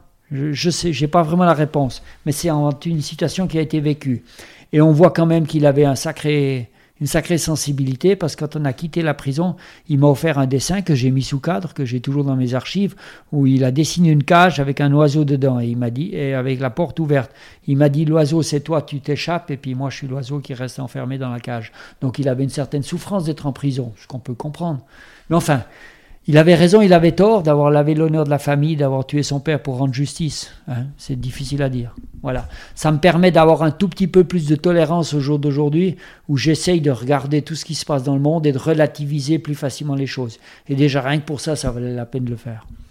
Et puis en plus, j'ai la sensation qu'aujourd'hui, on a une proportion. De toute façon, les, sociétés euh, complexes se sont construites un petit peu grâce au commérage, et le commérage est très lié au jugement de l'autre mais on a souvent tendance à juger euh, et à extrapoler ce que font les autres avec simplement une toute petite bribe de leur vie. Et extrapoler tout le reste en fait. Et donc le, cerveau est en plus extrêmement fort pour faire plein de raccourcis. Et donc tu vois, c'est un petit peu comme si euh, euh, tu avais un, damier avec plein de, avec plein de carrés, tu as juste un petit carré jaune, et donc t'imagines que c'est toute sa vie, alors qu'en fait c'était juste un petit carré jaune dans sa journée, tu vois. Par exemple, tu, on pourrait prendre l'exemple du coca, tiens, tu es en train de boire un coca, ah bah tiens, euh, Serge, franchement, il a une hygiène de vie dégueulasse, il boit du coca, etc. alors, alors que c'est très loin d'être le cas.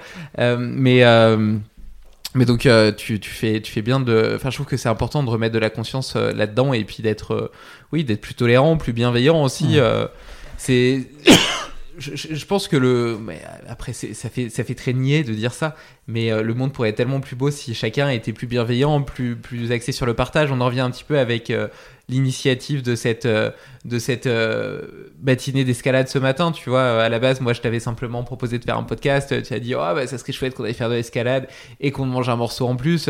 Bah, moi aussi, j'ai trouvé ça super chouette, tu vois. Mais, et, et en fait, moi, je, le dis souvent, tu vois, on a tous la responsabilité d'influencer positivement notre propre microcosme. Et euh, ça passe par des choses extrêmement simples. Tu vois, tu vas au restaurant, et ben prendre le temps de, d'être souriant, chaleureux avec euh, la personne qui va te qui va te servir. Tout à l'heure, on a ramené euh, nos assiettes et nos couverts, alors que potentiellement il y a une serveuse qui aurait pu le faire. Mais tu vois, c'est, c'est, exactement, c'est, c'est des petits gestes, c'est pas grand chose, ça demande pas beaucoup d'efforts, et pour autant, ça participe à rendre le monde meilleur. C'est vrai.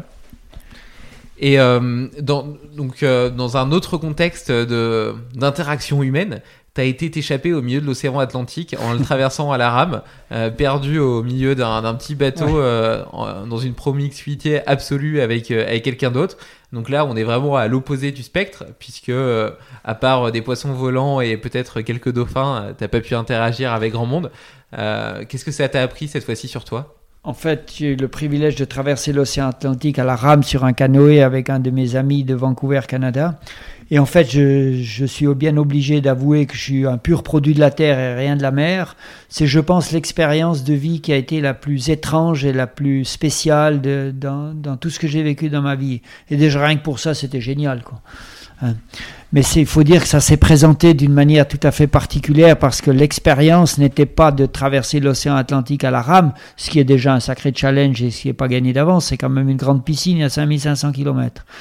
Mais ça veut dire que c'était plutôt la manière dont on l'a vécu. C'est-à-dire que mon ami de Vancouver, Canada, que j'avais plus vu depuis 12 ans, m'envoie un mail en mai 2010 et il me propose d'être son partenaire pour traverser l'océan Atlantique à la rame. Et connaissant ce personnage, même si je ne l'avais pas vu depuis longtemps, on avait beaucoup d'amitié et de respect mutuel déjà à l'époque.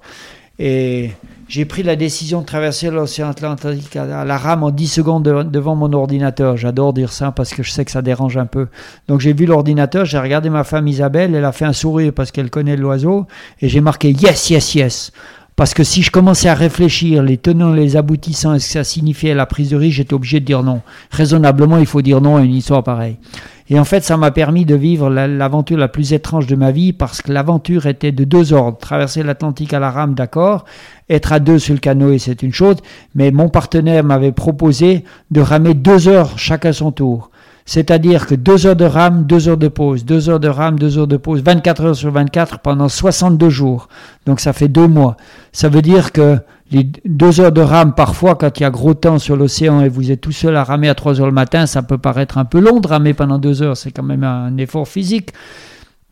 Et après les deux heures où c'est votre compagnon qui rame, les deux heures de pause, c'est le temps qu'il faut pour faire à boire, faire à manger, réparer ses boutons affectés, faire le plan de navigation GPS et dormir. Donc en fait, on dort une heure toutes les trois heures. Jour et nuit, 24 heures sur 24 pendant 62 jours. Donc c'est une expérience hors norme et hors du temps. Et c'était la proposition de mon partenaire, c'était d'aller voir qu'est-ce qui se passe en se mettant physiologiquement dans une, dans une atmosphère qui n'est pas du tout humaine finalement. Et je vous garantis qu'il se passe beaucoup de choses, qu'on passe presque par des... Je n'ai pas tout à fait dit les hallucinations, mais pas loin, on perd un peu ses repères, on perd les, normes, on ne sait plus où on est, on ne sait plus quel jour on est. Je crois qu'après 48 heures de, de, partie sur la mer, on ne savait plus quel jour on était parti. Les premières 24 heures, on a dégueulé, trip et boyau, on a perdu 4-5 kilos le mal de mer, c'est normal. On avait pourtant pris des pastilles chimiques pour éviter ça, mais ça n'a rien changé. Et puis, euh, on est tout le temps fatigué, en effet. On a tout le temps sommeil, en fait. C'est pas, pas logique. On avait l'impression d'être comme un loup au bord, de la, ou le chien qui se couche et qui dort 10 minutes puis qui repart en pleine forme mais pour habituer à ça. Enfin, ça a été une expérience absolument étrange. Vous êtes mouillé 24 heures sur 24. Vous mangez tout le temps la même chose pendant deux mois, vous êtes tout le temps fatigué, vous avez sommeil. On nous a portés hors du bateau parce que j'avais perdu 8 kilos, je les ai tous repris, on était épuisés. Mais enfin, ça a été une aventure extraordinaire. Moi qui avais la chance de voyager sur les cinq continents par voie terrestre d'une manière tout à fait originale en course à pied, je trouvais extraordinaire de traverser un océan euh, d'une manière tout à fait originale. Et pour ça, je dis merci à mon partenaire. Mais ça a été une expérience e-, extrêmement étrange et, et et peut-être le résultat final m'a aussi amené une certaine réflexion. Je me suis dit pourquoi? Je me suis dit 100 fois pourquoi je suis, qu'est-ce que je fous sur ce bateau quoi? Moi, je sais même pas si j'ai eu du plaisir, c'était trop dur, trop exigeant. J'ai aimé qu'est-ce que ça a apporté à ma vie, mais je sais pas si j'ai aimé ramer l'Atlantique, c'est trop exigeant, c'est trop compliqué, c'est trop complexe, surtout de la manière dont on avait choisi.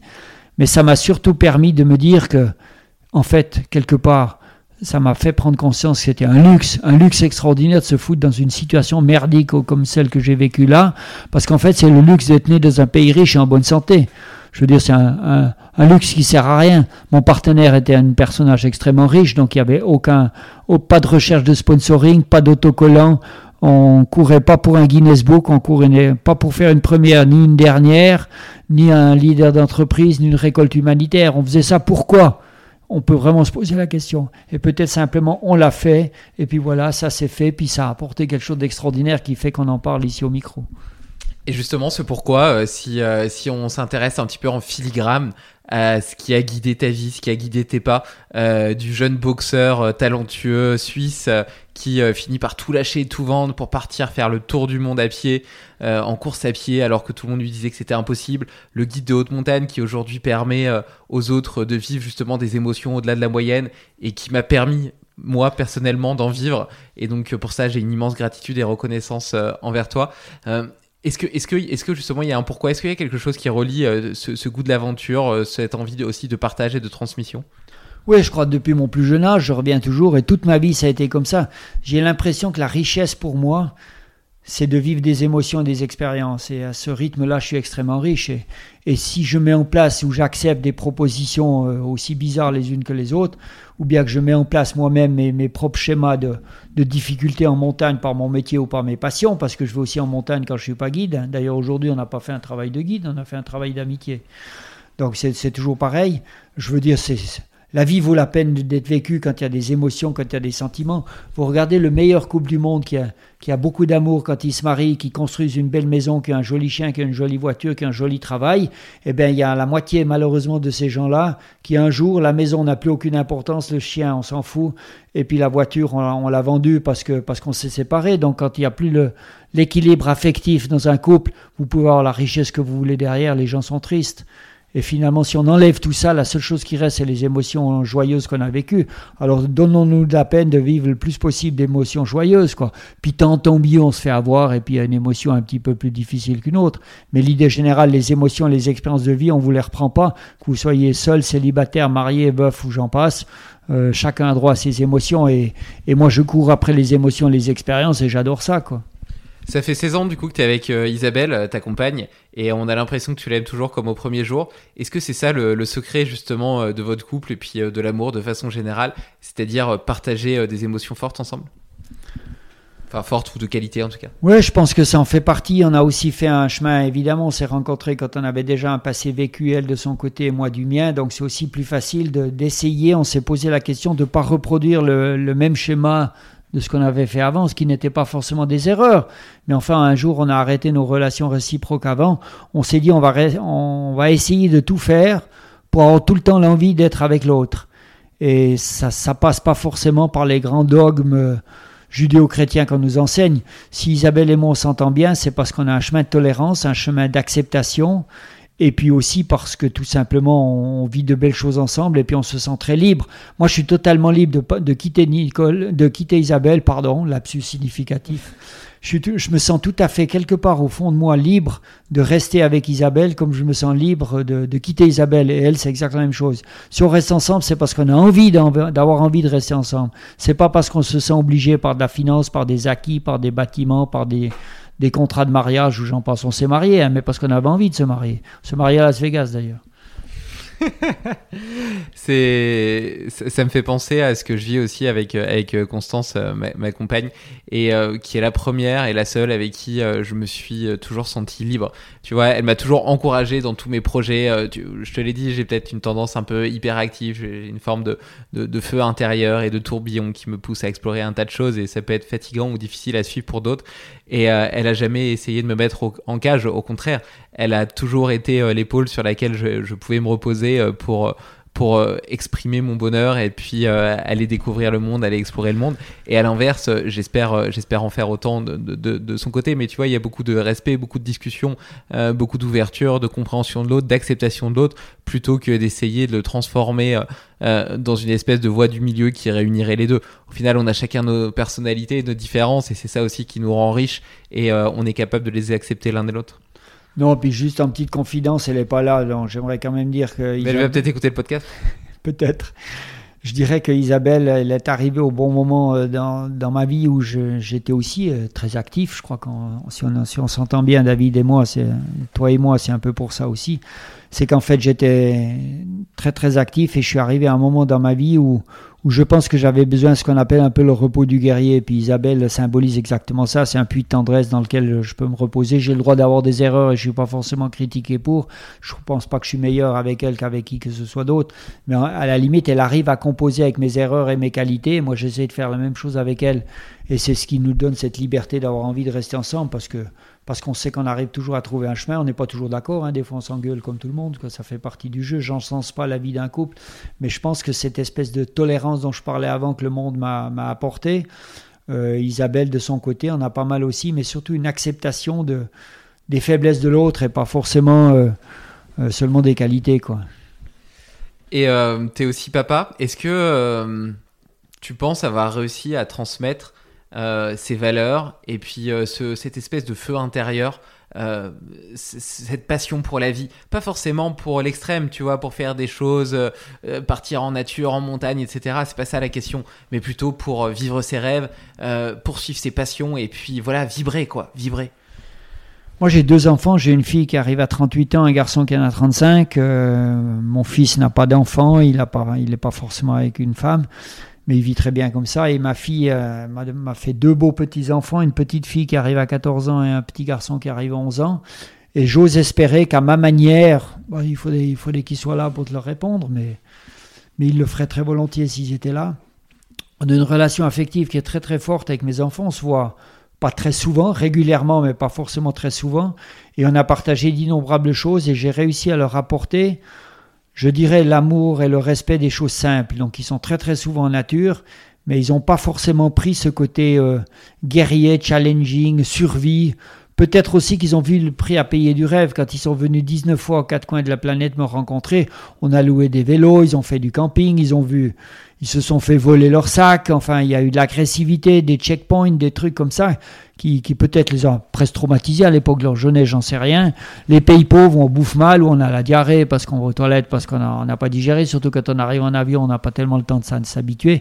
Donc ils ont vu tout ça et peut-être ça leur a pas vraiment fasciné ils ont vécu avec, ils ont, ils ont un papa qui est complètement hors norme, ils l'aiment ou ils l'aiment pas, et, ça s'est très très bien vécu. Parce qu'ils ont aussi eu une part de souffrance quand j'étais loin autant d'années. Entre l'adolescence, entre 8 ans et 15 ans, je les ai pas beaucoup vus, à part deux fois par année, c'est pas beaucoup.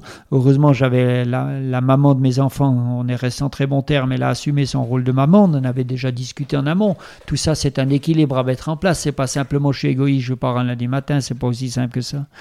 Donc je dirais que le côté affectif s'est développé. Après, pendant ces années d'absence, ils ont manqué du papa pour mon fils en tant que, que copain de jeu, je dirais, parce que la maman s'est parmi avec un homme, donc il manquait peut-être un peu un homme dans la maison.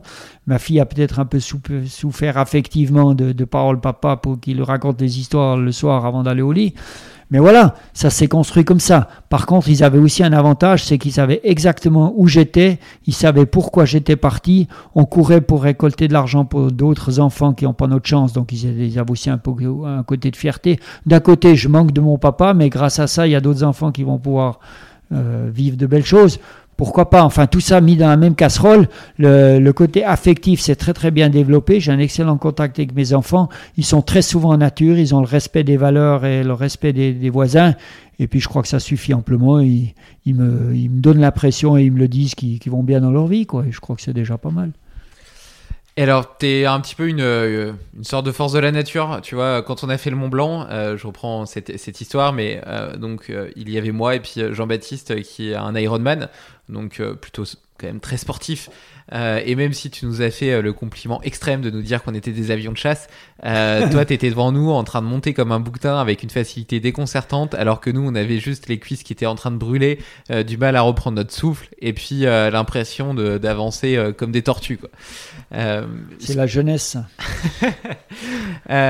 euh, et donc, euh, c'est- quand même incroyable la forme que tu as pour ton âge. Tu as 68 ans, je crois, maintenant. Maintenant, ouais. Euh, et, euh, et pour autant, tu as appris cette année que tu étais atteint de la maladie de Parkinson. Ça t'a fait quoi euh, de justement toi qui, qui a toujours pu faire confiance à ton corps, qui en 50 ans a jamais eu été malade, a jamais, à part deux tendinites euh, pendant tes 10 ans Ouais. de course à pied, euh, qui en plus visiblement se sont facilement réparées puisqu'elles t'ont pas empêché de continuer.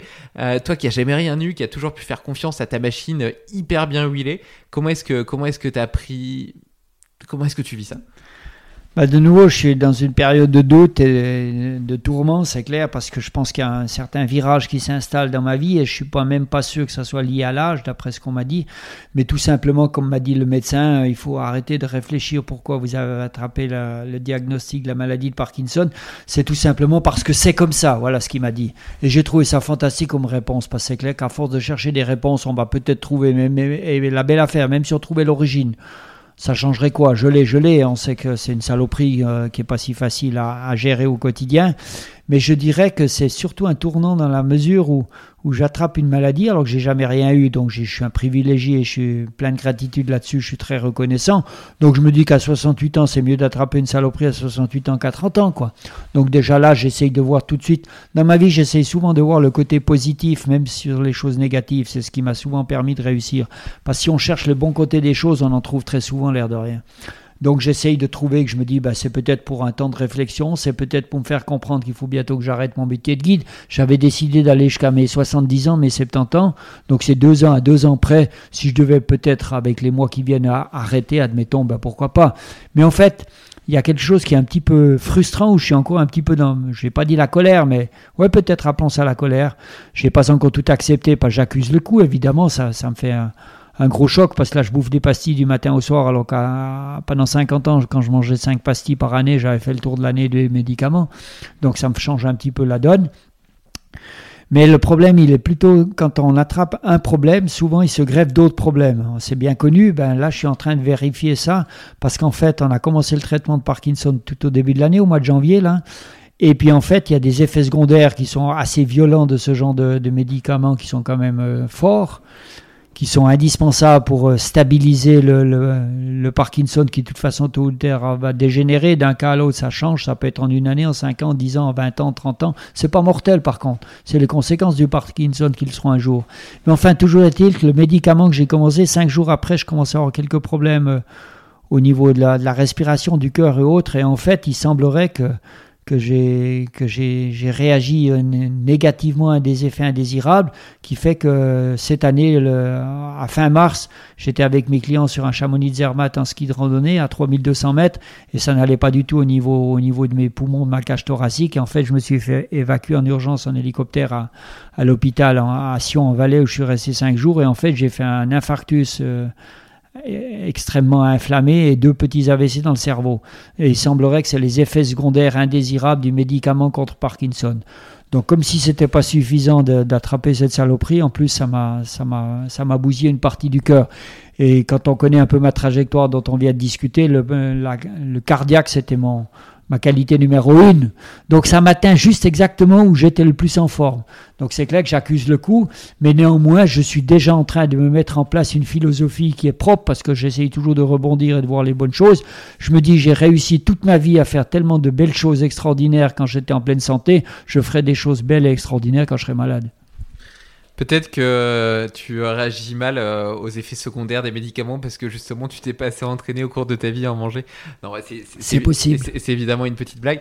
Euh, ce qui m'a marqué, moi, quand je t'ai eu au téléphone et que tu m'as raconté euh, justement les soucis de santé qui t'arrivaient, euh, c'est que malgré tout, tu vois, très loin de t'apitoyer sur ton sort, mais non sans minimiser euh, l'impact que ça a. Tu vois, on voit que tu es connecté quand même à tes émotions, tu partages ta colère, ce que tu ressens, et donc t'es pas en train de couper, de couper justement cette connexion au cœur.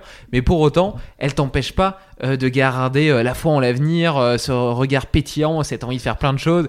Et donc, je t'avais au téléphone, tu m'as raconté ça, puis tu me disais, oui, enfin bon, donc je recommence quand même euh, aller marcher et tout. Euh, j'ai fait 500 mètres de dénivelé hier. Euh, là, j'ai une petite course avec, avec des gens en montagne, etc. Enfin, très vite quand même, je trouve, t'as rebondi de ce diagnostic et puis des complications qui l'ont suivi, qui étaient quand même, enfin tu vois, n'importe qui, il fait un infarctus, un AVC alors qu'il vient d'apprendre qu'il a Parkinson, tout ça en trois mois. Bon, voilà quoi. Et toi, paf, t'étais déjà reparti dehors. Regarde, ce matin, on a fait de l'escalade.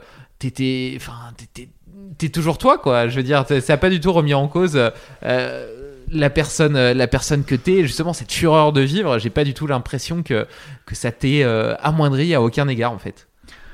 Bon, ça se voit pas comme ça sur l'extérieur, c'est une petite journée d'escalade, mais évidemment, je suis amoindri et comme m'a dit le médecin, et je pense qu'il faut quand même regarder la réalité en face. C'est pas là, c'est pas moi je suis plus fort que les autres et puis je fais comme si j'avais rien puis je continue tête baissée dans le mur. Non, c'est pas ça.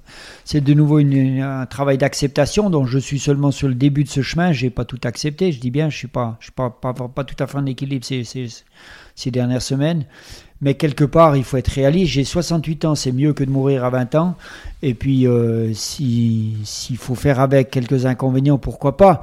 Mais ça n'empêche pas de tout à coup, il faut pas prendre ça comme excuse pour ne plus rien faire. Je veux dire, euh, je vais continuer à, à, vivre à 200 à l'heure, même si le 200 à l'heure, ça sera plus qu'à 100 à l'heure, quoi. Non, je veux dire, je crois que il faut y aller. Pour le moment, je me bataille avec le cardiaque. Alors c'est assez paradoxal parce que sur le plan médical, le côté cardiologique, c'est trois mois sans faire aucun effort, puis après trois mois de remise en forme. Dont le premier mois, c'est marcher 20 minutes autour de la maison et tondre la pelouse le samedi après-midi. C'est clair que ça dépend où on met le curseur. Donc c'est clair que ça, ça me correspond pas. Donc je devrais, ne, entre guillemets, presque ne rien faire du tout pour guérir du problème cardiaque. Et puis pour pour la maladie de Parkinson, il faut rester le plus possible en mouvement. Donc plus je reste actif et plus je reste en mouvement, moins je vais dégénérer rapidement. Donc je, suis, un, peu entre les deux. Donc je fais, je fais pas, je me repose, je fais. J'y vais un petit peu à mon intuition, à mon feeling. Pour le moment, ça a l'air d'aller. J'avance, euh, j'avance gentiment. Je peux pas tout faire, c'est clair. Ça n'a plus rien à voir avec avant, comme m'avait dit le, corps médical à l'hôpital. Monsieur Rutli, il faut apprendre qu'il y avait un avant et il y aura un après. Mais voilà, comme j'ai dit, ben, si l'avant j'ai fait des choses extraordinaires, je ferai de belles choses après. Après, bon, je, je, suis pas du tout médecin, donc euh, je me garderai bien de donner des conseils sur le sujet. Mais comme je le disais, tu vois, euh, euh, certes, peut-être que pour, pour, pour ton cœur, il serait préférable de rien faire, mais d'un autre côté, quand on voit les dommages que ça fait sur la fonte musculaire et l'importance justement du maintien de la masse musculaire quand on vieillit pour justement garder son autonomie et puis rester, rester actif, et le fait de rester actif permet de rester vivant parce qu'on sait par exemple que suite à une fracture de hanche après 60 ans ou 70 ans, c'est un diagnostic euh, d'une espérance de vie à, 6 mois ou un an parce qu'en fait on n'arrive pas, on n'arrive pas à revenir, on n'arrive pas à reconstruire sa masse musculaire. Donc voilà, on peut toujours se, poser des questions sur le sujet. En tout cas, quoi qu'il en soit, euh, tu es quand même très très loin euh, de, simplement tourner la pelouse de ton jardin. et c'est vrai que peut-être que ce matin, pour toi, c'était une petite, une petite voie d'escalade. pour moi, c'était déjà beaucoup plus impressionnant, mais je parlais aussi de, de, de, de toutes les balades là que tu as fait récemment en montagne, où tu enchaînes quand même des dénivelés euh, qui, euh, euh, pour certaines personnes, pour certains trailers déjà, serait, serait, serait de jolis entraînements. Quoi. Ça dépend toujours où on met le curseur. C'est clair que je sors d'un milieu très où j'ai fait de, grandes choses, donc évidemment l'échelle est peut-être pas la même pour tout le monde. Je prenais l'exemple, on entend ça très régulièrement des, très grands sportifs d'élite qui se cassent une jambe, monsieur tout le monde, malgré tout le respect que je dois, c'est de viser sur 8 mois, 12 mois de guérison, et puis un grand sportif, après 4 mois, il est, déjà, il est de nouveau sur ses skis en Coupe du Monde. C'est ça que je veux dire, je crois que c'est pas qu'on est plus fort que les autres, mais si l'organisme s'habitue depuis 50 ans à être à un certain niveau, euh, si pour moi faire 1000 mètres de dénivelé, euh, je, peux, je, comprends très bien que pour beaucoup de gens faire 500 mètres c'est beaucoup plus dur. c'est pas qu'on est plus fort, c'est que c'est notre style de vie, on Bien est sûr. habitué comme ça. Quoi. Bien sûr, en réalité, c'est le principe de l'hormèse. Euh, tu tu fais subir, entre guillemets, à ton corps euh, un stress, et pourvu qu'il ait suffisamment de temps pour récupérer, il se renforce. Et puis après, euh, évidemment, euh, sa baseline est beaucoup plus haute, et donc c'est clairement, ton cas. Mais il faut pas rêver, il faut regarder la réalité en face. Il faut pas penser que je suis plus fort que quelqu'un d'autre. Si j'ai Parkinson et maintenant le cardiaque, le cardiaque, on peut espérer qu'il revient à 80%. C'est ce qu'on m'a laissé entendre et je pense que c'est juste. 80% sera amplement suffisant pour poursuivre mes rêves de vie. Et puis Parkinson, il faudra bien tenir compte avec. Un jour, peut-être que si on refait un podcast dans, dans X mois ou années, je serai peut-être en train de trembler de partout et puis il faudra bien l'accepter. Qu'est-ce qu'on veut? Je te ça. mettrai un pied pour ton micro, parce que euh, il faudra changer de table, par contre. euh, Pour que Inversement, de tomber malade à 68 ans, c'est un privilège. C'est mieux. Ça veut dire que je suis toujours vivant, quoi. Puis plus on va en année, si la mort me rattrape pas avant, ben si je renverse la tasse de café dans 20 ans, ça sera mieux que de mourir dans 5 ans. Et euh, c'est quoi pour toi le sens de la vie? Ou, ou si tu préfères, c'est quoi pour toi réussir sa vie C'est pouvoir regarder en arrière et ne rien regretter. Et du coup, tu, selon cette définition, tu penses l'avoir réussi Pour le moment, oui. Je pense que quand je me dirais euh, j'ai plus assez d'émotions, j'ai plus de plaisir, j'arrive plus rien à partager avec personne, je- j'espère, euh, j'espère partir avant, quoi. Mais je pense, oui, que c'est peut-être une autosatisfaction, je sais pas, mais je pense que c'est extraordinaire pouvoir s'asseoir sur une chaise, regarder, regarder la vie derrière soi, puis se dire euh, est-ce que j'aurais dû faire ça comme ça ou comme ça ou comme ça? Et je connais des milliers de gens qui ne regrettent pas du tout leur vie passée, et je les félicite, alors que j'entends aussi euh, beaucoup de gens autour de moi qui me disent ah si j'avais su j'aurais fait ça ou si j'avais su j'aurais fait ça autrement. Et parfois c'est un petit peu un peu triste. Je sais pas le le sens de la vie. On a un passage à faire de la naissance à la mort ici, euh, d'avoir d'avoir réussi à ne rien regretter jusqu'à aujourd'hui et puis de me dire j'ai deux enfants qui sont en bonne santé et puis qui vivent bien et puis deux petits enfants qui ont plaisir de venir avec leur papy, c'est déjà pas mal. oui. bah, C'est même euh, merveilleux. Voilà. Je sais pas si c'est tout, mais inversement, j'arrive aussi à me dire que j'ai- j'aime j'aime la vie. J'aime pour le moment, j'ai beaucoup plus de plaisir que de malheur, mais énormément plus. Je me dis que j'aimerais bien que ça continue un peu, mais inversement, je me dis que si je dois mourir demain, il faut pas être trop triste. Il faut plutôt dire c'est extraordinaire la chance qu'il a eue, la vie qu'il a menée. euh, ben, faisons la fête, quoi. Il faut pas pleurer trop longtemps, quoi. Il faut, faut aussi accepter qu'on n'est qu'un passage et, et cette histoire de Parkinson ou d'un tournant de la vie et tout me donne aussi le temps de réflexion, de, de peut-être gentiment mais sûrement à me préparer qu'un jour il faudra bien partir. quoi. Et j'essaye de m'y préparer, je ne dis pas que je vais y arriver, mais je vais dans le sens de me dire, mais c'est normal, c'est pas grave si je dois partir, ben, il faut partir. quoi. Comment tu comment tu t'y prépares? Comment est-ce qu'on peut se préparer à ça? En continuant à être honnête, respectueux, en vivant de belles émotions et tout, je me dis, bah, si la mort arrive, bah, c'est que ça doit arriver un jour. Voilà, je... Ouais, ça me fait pas trop peur de mourir. Après, c'est comme tout le monde, on est tous les terriens la même chose. On n'a peut-être pas toujours peur vraiment de mourir, et moi non plus. Ça nous fait simplement un peu peur de devoir trop souffrir et de souffrance avant de mourir. C'est plutôt ça qui fait peur à tout le monde, je crois. Je suis vastement qu'un humain, ben, je suis la même chose que tous les autres.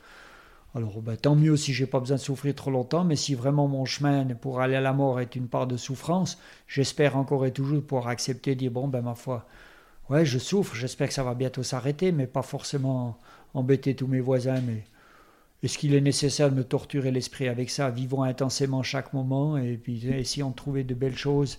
Et il y en a tellement que. que continue comme ça.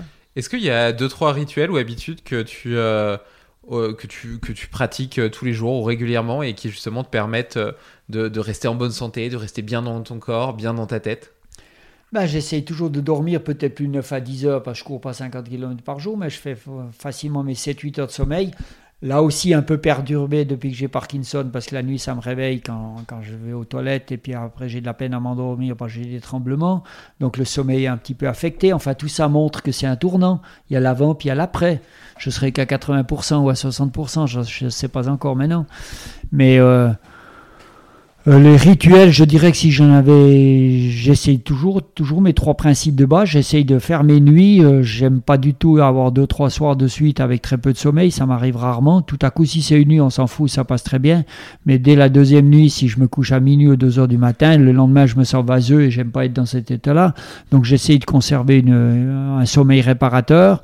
Je bois toujours très régulièrement, euh, euh, presque plus de coca, mais bon, je bois beaucoup régulièrement. Et je fais tous les matins euh, disons 7 à 8 minutes de, de, stretching. Entre 5 et 10 minutes. Mais ça, je le fais tous les jours. C'est intégré à ma vie. Je sens vraiment que si je ne le fais pas, il me manque quelque chose.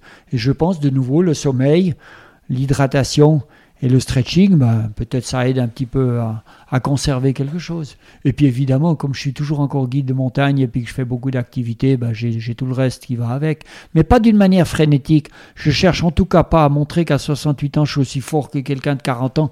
Merci pour les compliments du Mont Blanc. Il faut aussi savoir que je suis extrêmement acclimaté à l'altitude et puis que et puis que je suis très souvent en haute altitude, ce qui donne un immense avantage à quel âge que ce soit. C'est clair, je suis tout le temps dans le mouvement. Je suis en mouvement en fait 12 mois sur 12, quoi. Pas d'une manière frénétique. Si je loupe un entraînement ou une course, je m'en fous, c'est les derniers mes soucis, mais je suis quand même toujours plus ou moins actif. Regarde la journée d'aujourd'hui, qui est une journée pépère et tranquille. On a quand même fait de l'escalade tout le matin. Donc finalement, on a fait quelque chose, mais j'ai pas l'impression qu'on a été frénétiquement faire du sport.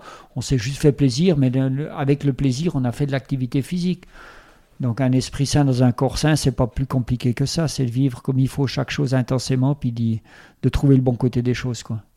Tu aurais un défi à donner à, à, nos auditeurs pour les 15 prochains jours, quelque chose qu'ils pourraient faire tous les jours ou une seule fois, et qui leur permettrait euh, justement de progresser sur leur propre chemin de développement? De s'arrêter, puis de leur conjoint combien ils les aiment et combien ils ont plaisir d'être avec eux de pas oublier de boire, de bien dormir, et puis euh, pourquoi pas mettez-vous à faire quelques mouvements pour votre fond du dos qui certainement a quelques problèmes comme un peu chez tout le monde. Et alors, il euh, y a quelque chose qui te caractérise euh, lorsque on part en montagne avec toi, c'est que évidemment il y a des petits, des petites pauses, des petits moments pendant pendant l'ascension où on s'arrête pour reprendre un petit peu notre souffle et puis laisser aux muscles se le temps de se décongestionner. Et tu profites généralement de ces moments-là pour nous gratifié de ton petit répertoire de blagues euh, un petit peu grivoises. Tu en as tout un tas. Euh, et, euh, et, donc, euh, on aime regarder ce petit regard pétillant et, et, un petit peu coquin qui te caractérise aussi bien. Est-ce que tu voudrais nous en offrir une? Tiens, bonne question. Oui, il y en a une. Combien y a-t-il d'arbres dans le slip d'un homme? Dis-moi. Combien y a-t-il d'arbres dans le slip d'un homme? Il y en a quatre. Écoutez bien. Il y a un petit être plein de charme, quand il a fait son boulot, est un peu plié. Et justement, si on a envie de t'accompagner en montagne, euh, comment est-ce qu'on fait euh, Donc, euh, parce que tu es, guide, donc tu travailles notamment pour Explora Project, qui est une espèce de tour opérateur de voyage d'aventure ou d'expédition, d'aventure en montagne ou autre. Et donc, tu fais notamment le, circuit de, de, mon premier 4000 mais tu as aussi euh, les, les, premiers glaciers en hiver, tu me disais. Et puis, euh, on peut te contacter directement via ton, ton site. Tu peux nous, nous En fait, toute ma vie, euh, on m'a toujours contacté de bouche à oreille et puis un simple numéro de téléphone. Et je pense que si vous mettez mon nom sur un moteur de recherche comme Google, même 20 ans après le tour du monde, il y a encore d'innombrables références. Vous allez réussir à trouver très facilement l'adresse de mon site qui vaut pas grand chose, mais il y a mes contacts et puis mon téléphone. Donc, chez moi, tout se passe de bouche à oreille et par téléphone. Le, tout mon travail est comme ça. Mais euh, j'aurais tendance à dire que j'arrive quand même en fin de carrière au niveau professionnel de guide, et puis que pour le moment j'ai la chance et le privilège d'être euh, assez bien sollicité, donc je suis très très bien rempli. Si quelqu'un s'intéresse à partager quelque aventure que ce soit en montagne avec moi ou expédition ou l'autre, je suis toujours partant. Mais sans vouloir jouer au, pénible, je suis quand même extrêmement occupé et mon agenda est très bien rempli. Quoi. Entre ça, les conférences les interventions d'entreprise, c'est vrai que malheureusement, je suis arrivé au stade où je, bien souvent, je suis obligé de dire je m'excuse, j'ai plus de date. Voilà, j'aimerais quand même le dire parce que j'ai pas envie d'être mal à l'aise quand il y a des gens sympathiques au téléphone qui aimeraient bien m'avoir comme guide. Ce qui ne veut pas dire que c'est pas trouvable. On a bien trouvé une journée aujourd'hui, puis cool et tranquille. Et donc euh, les chefs d'entreprise peuvent aussi te, te, contacter pour que tu organises des conférences euh, sur le courage d'oser? Alors j'ai eu le privilège d'être sollicité plusieurs fois, peut-être 80 ou 100 fois dans des exposés d'entreprise, dans des journées de formation continue, où souvent il y a 3 ou 4 intervenants dans la journée. Moi j'interviens, en général c'est 45 minutes et 15 minutes questions-réponses. En général le timing qu'ont les grosses boîtes. Des fois, c'est plus où je peux présenter le film qui fait 1h18, où j'anime des soirées annuelles d'entreprise avec le film plutôt. Mais les, les team building, les workshops, les, les, les journées de travail, c'est en général sur un thème qui m'est très cher, c'est avoir le courage d'oser, prendre des décisions et payer le prix de ses choix. Et je développe là-dessus. Et j'ai l'immense privilège de ne pas être un professeur, je suis même pas obligé de dire la vérité, je donne ma vérité, puis chacun fait ce qu'il veut. Mais honnêtement, ça passe bien, j'ai fait beaucoup de, grosses boîtes, euh, que ce soit Hermès, Procter Gamble, Dell Computer, Nike et autres, euh, oui. Et en général, ça passe bien, oui, je suis un intervenant d'entreprise. Et euh, les films, on peut les retrouver sur YouTube ou ils sont seulement disponibles en DVD Alors pour le moment, ils sont disponibles en DVD, mais il est question, j'ai un petit jeune, parce que moi l'informatique, c'est pas mon moment, je fais 10 minutes derrière un ordinateur et je m'emmerde. Donc je préfère sortir et regarder les oiseaux.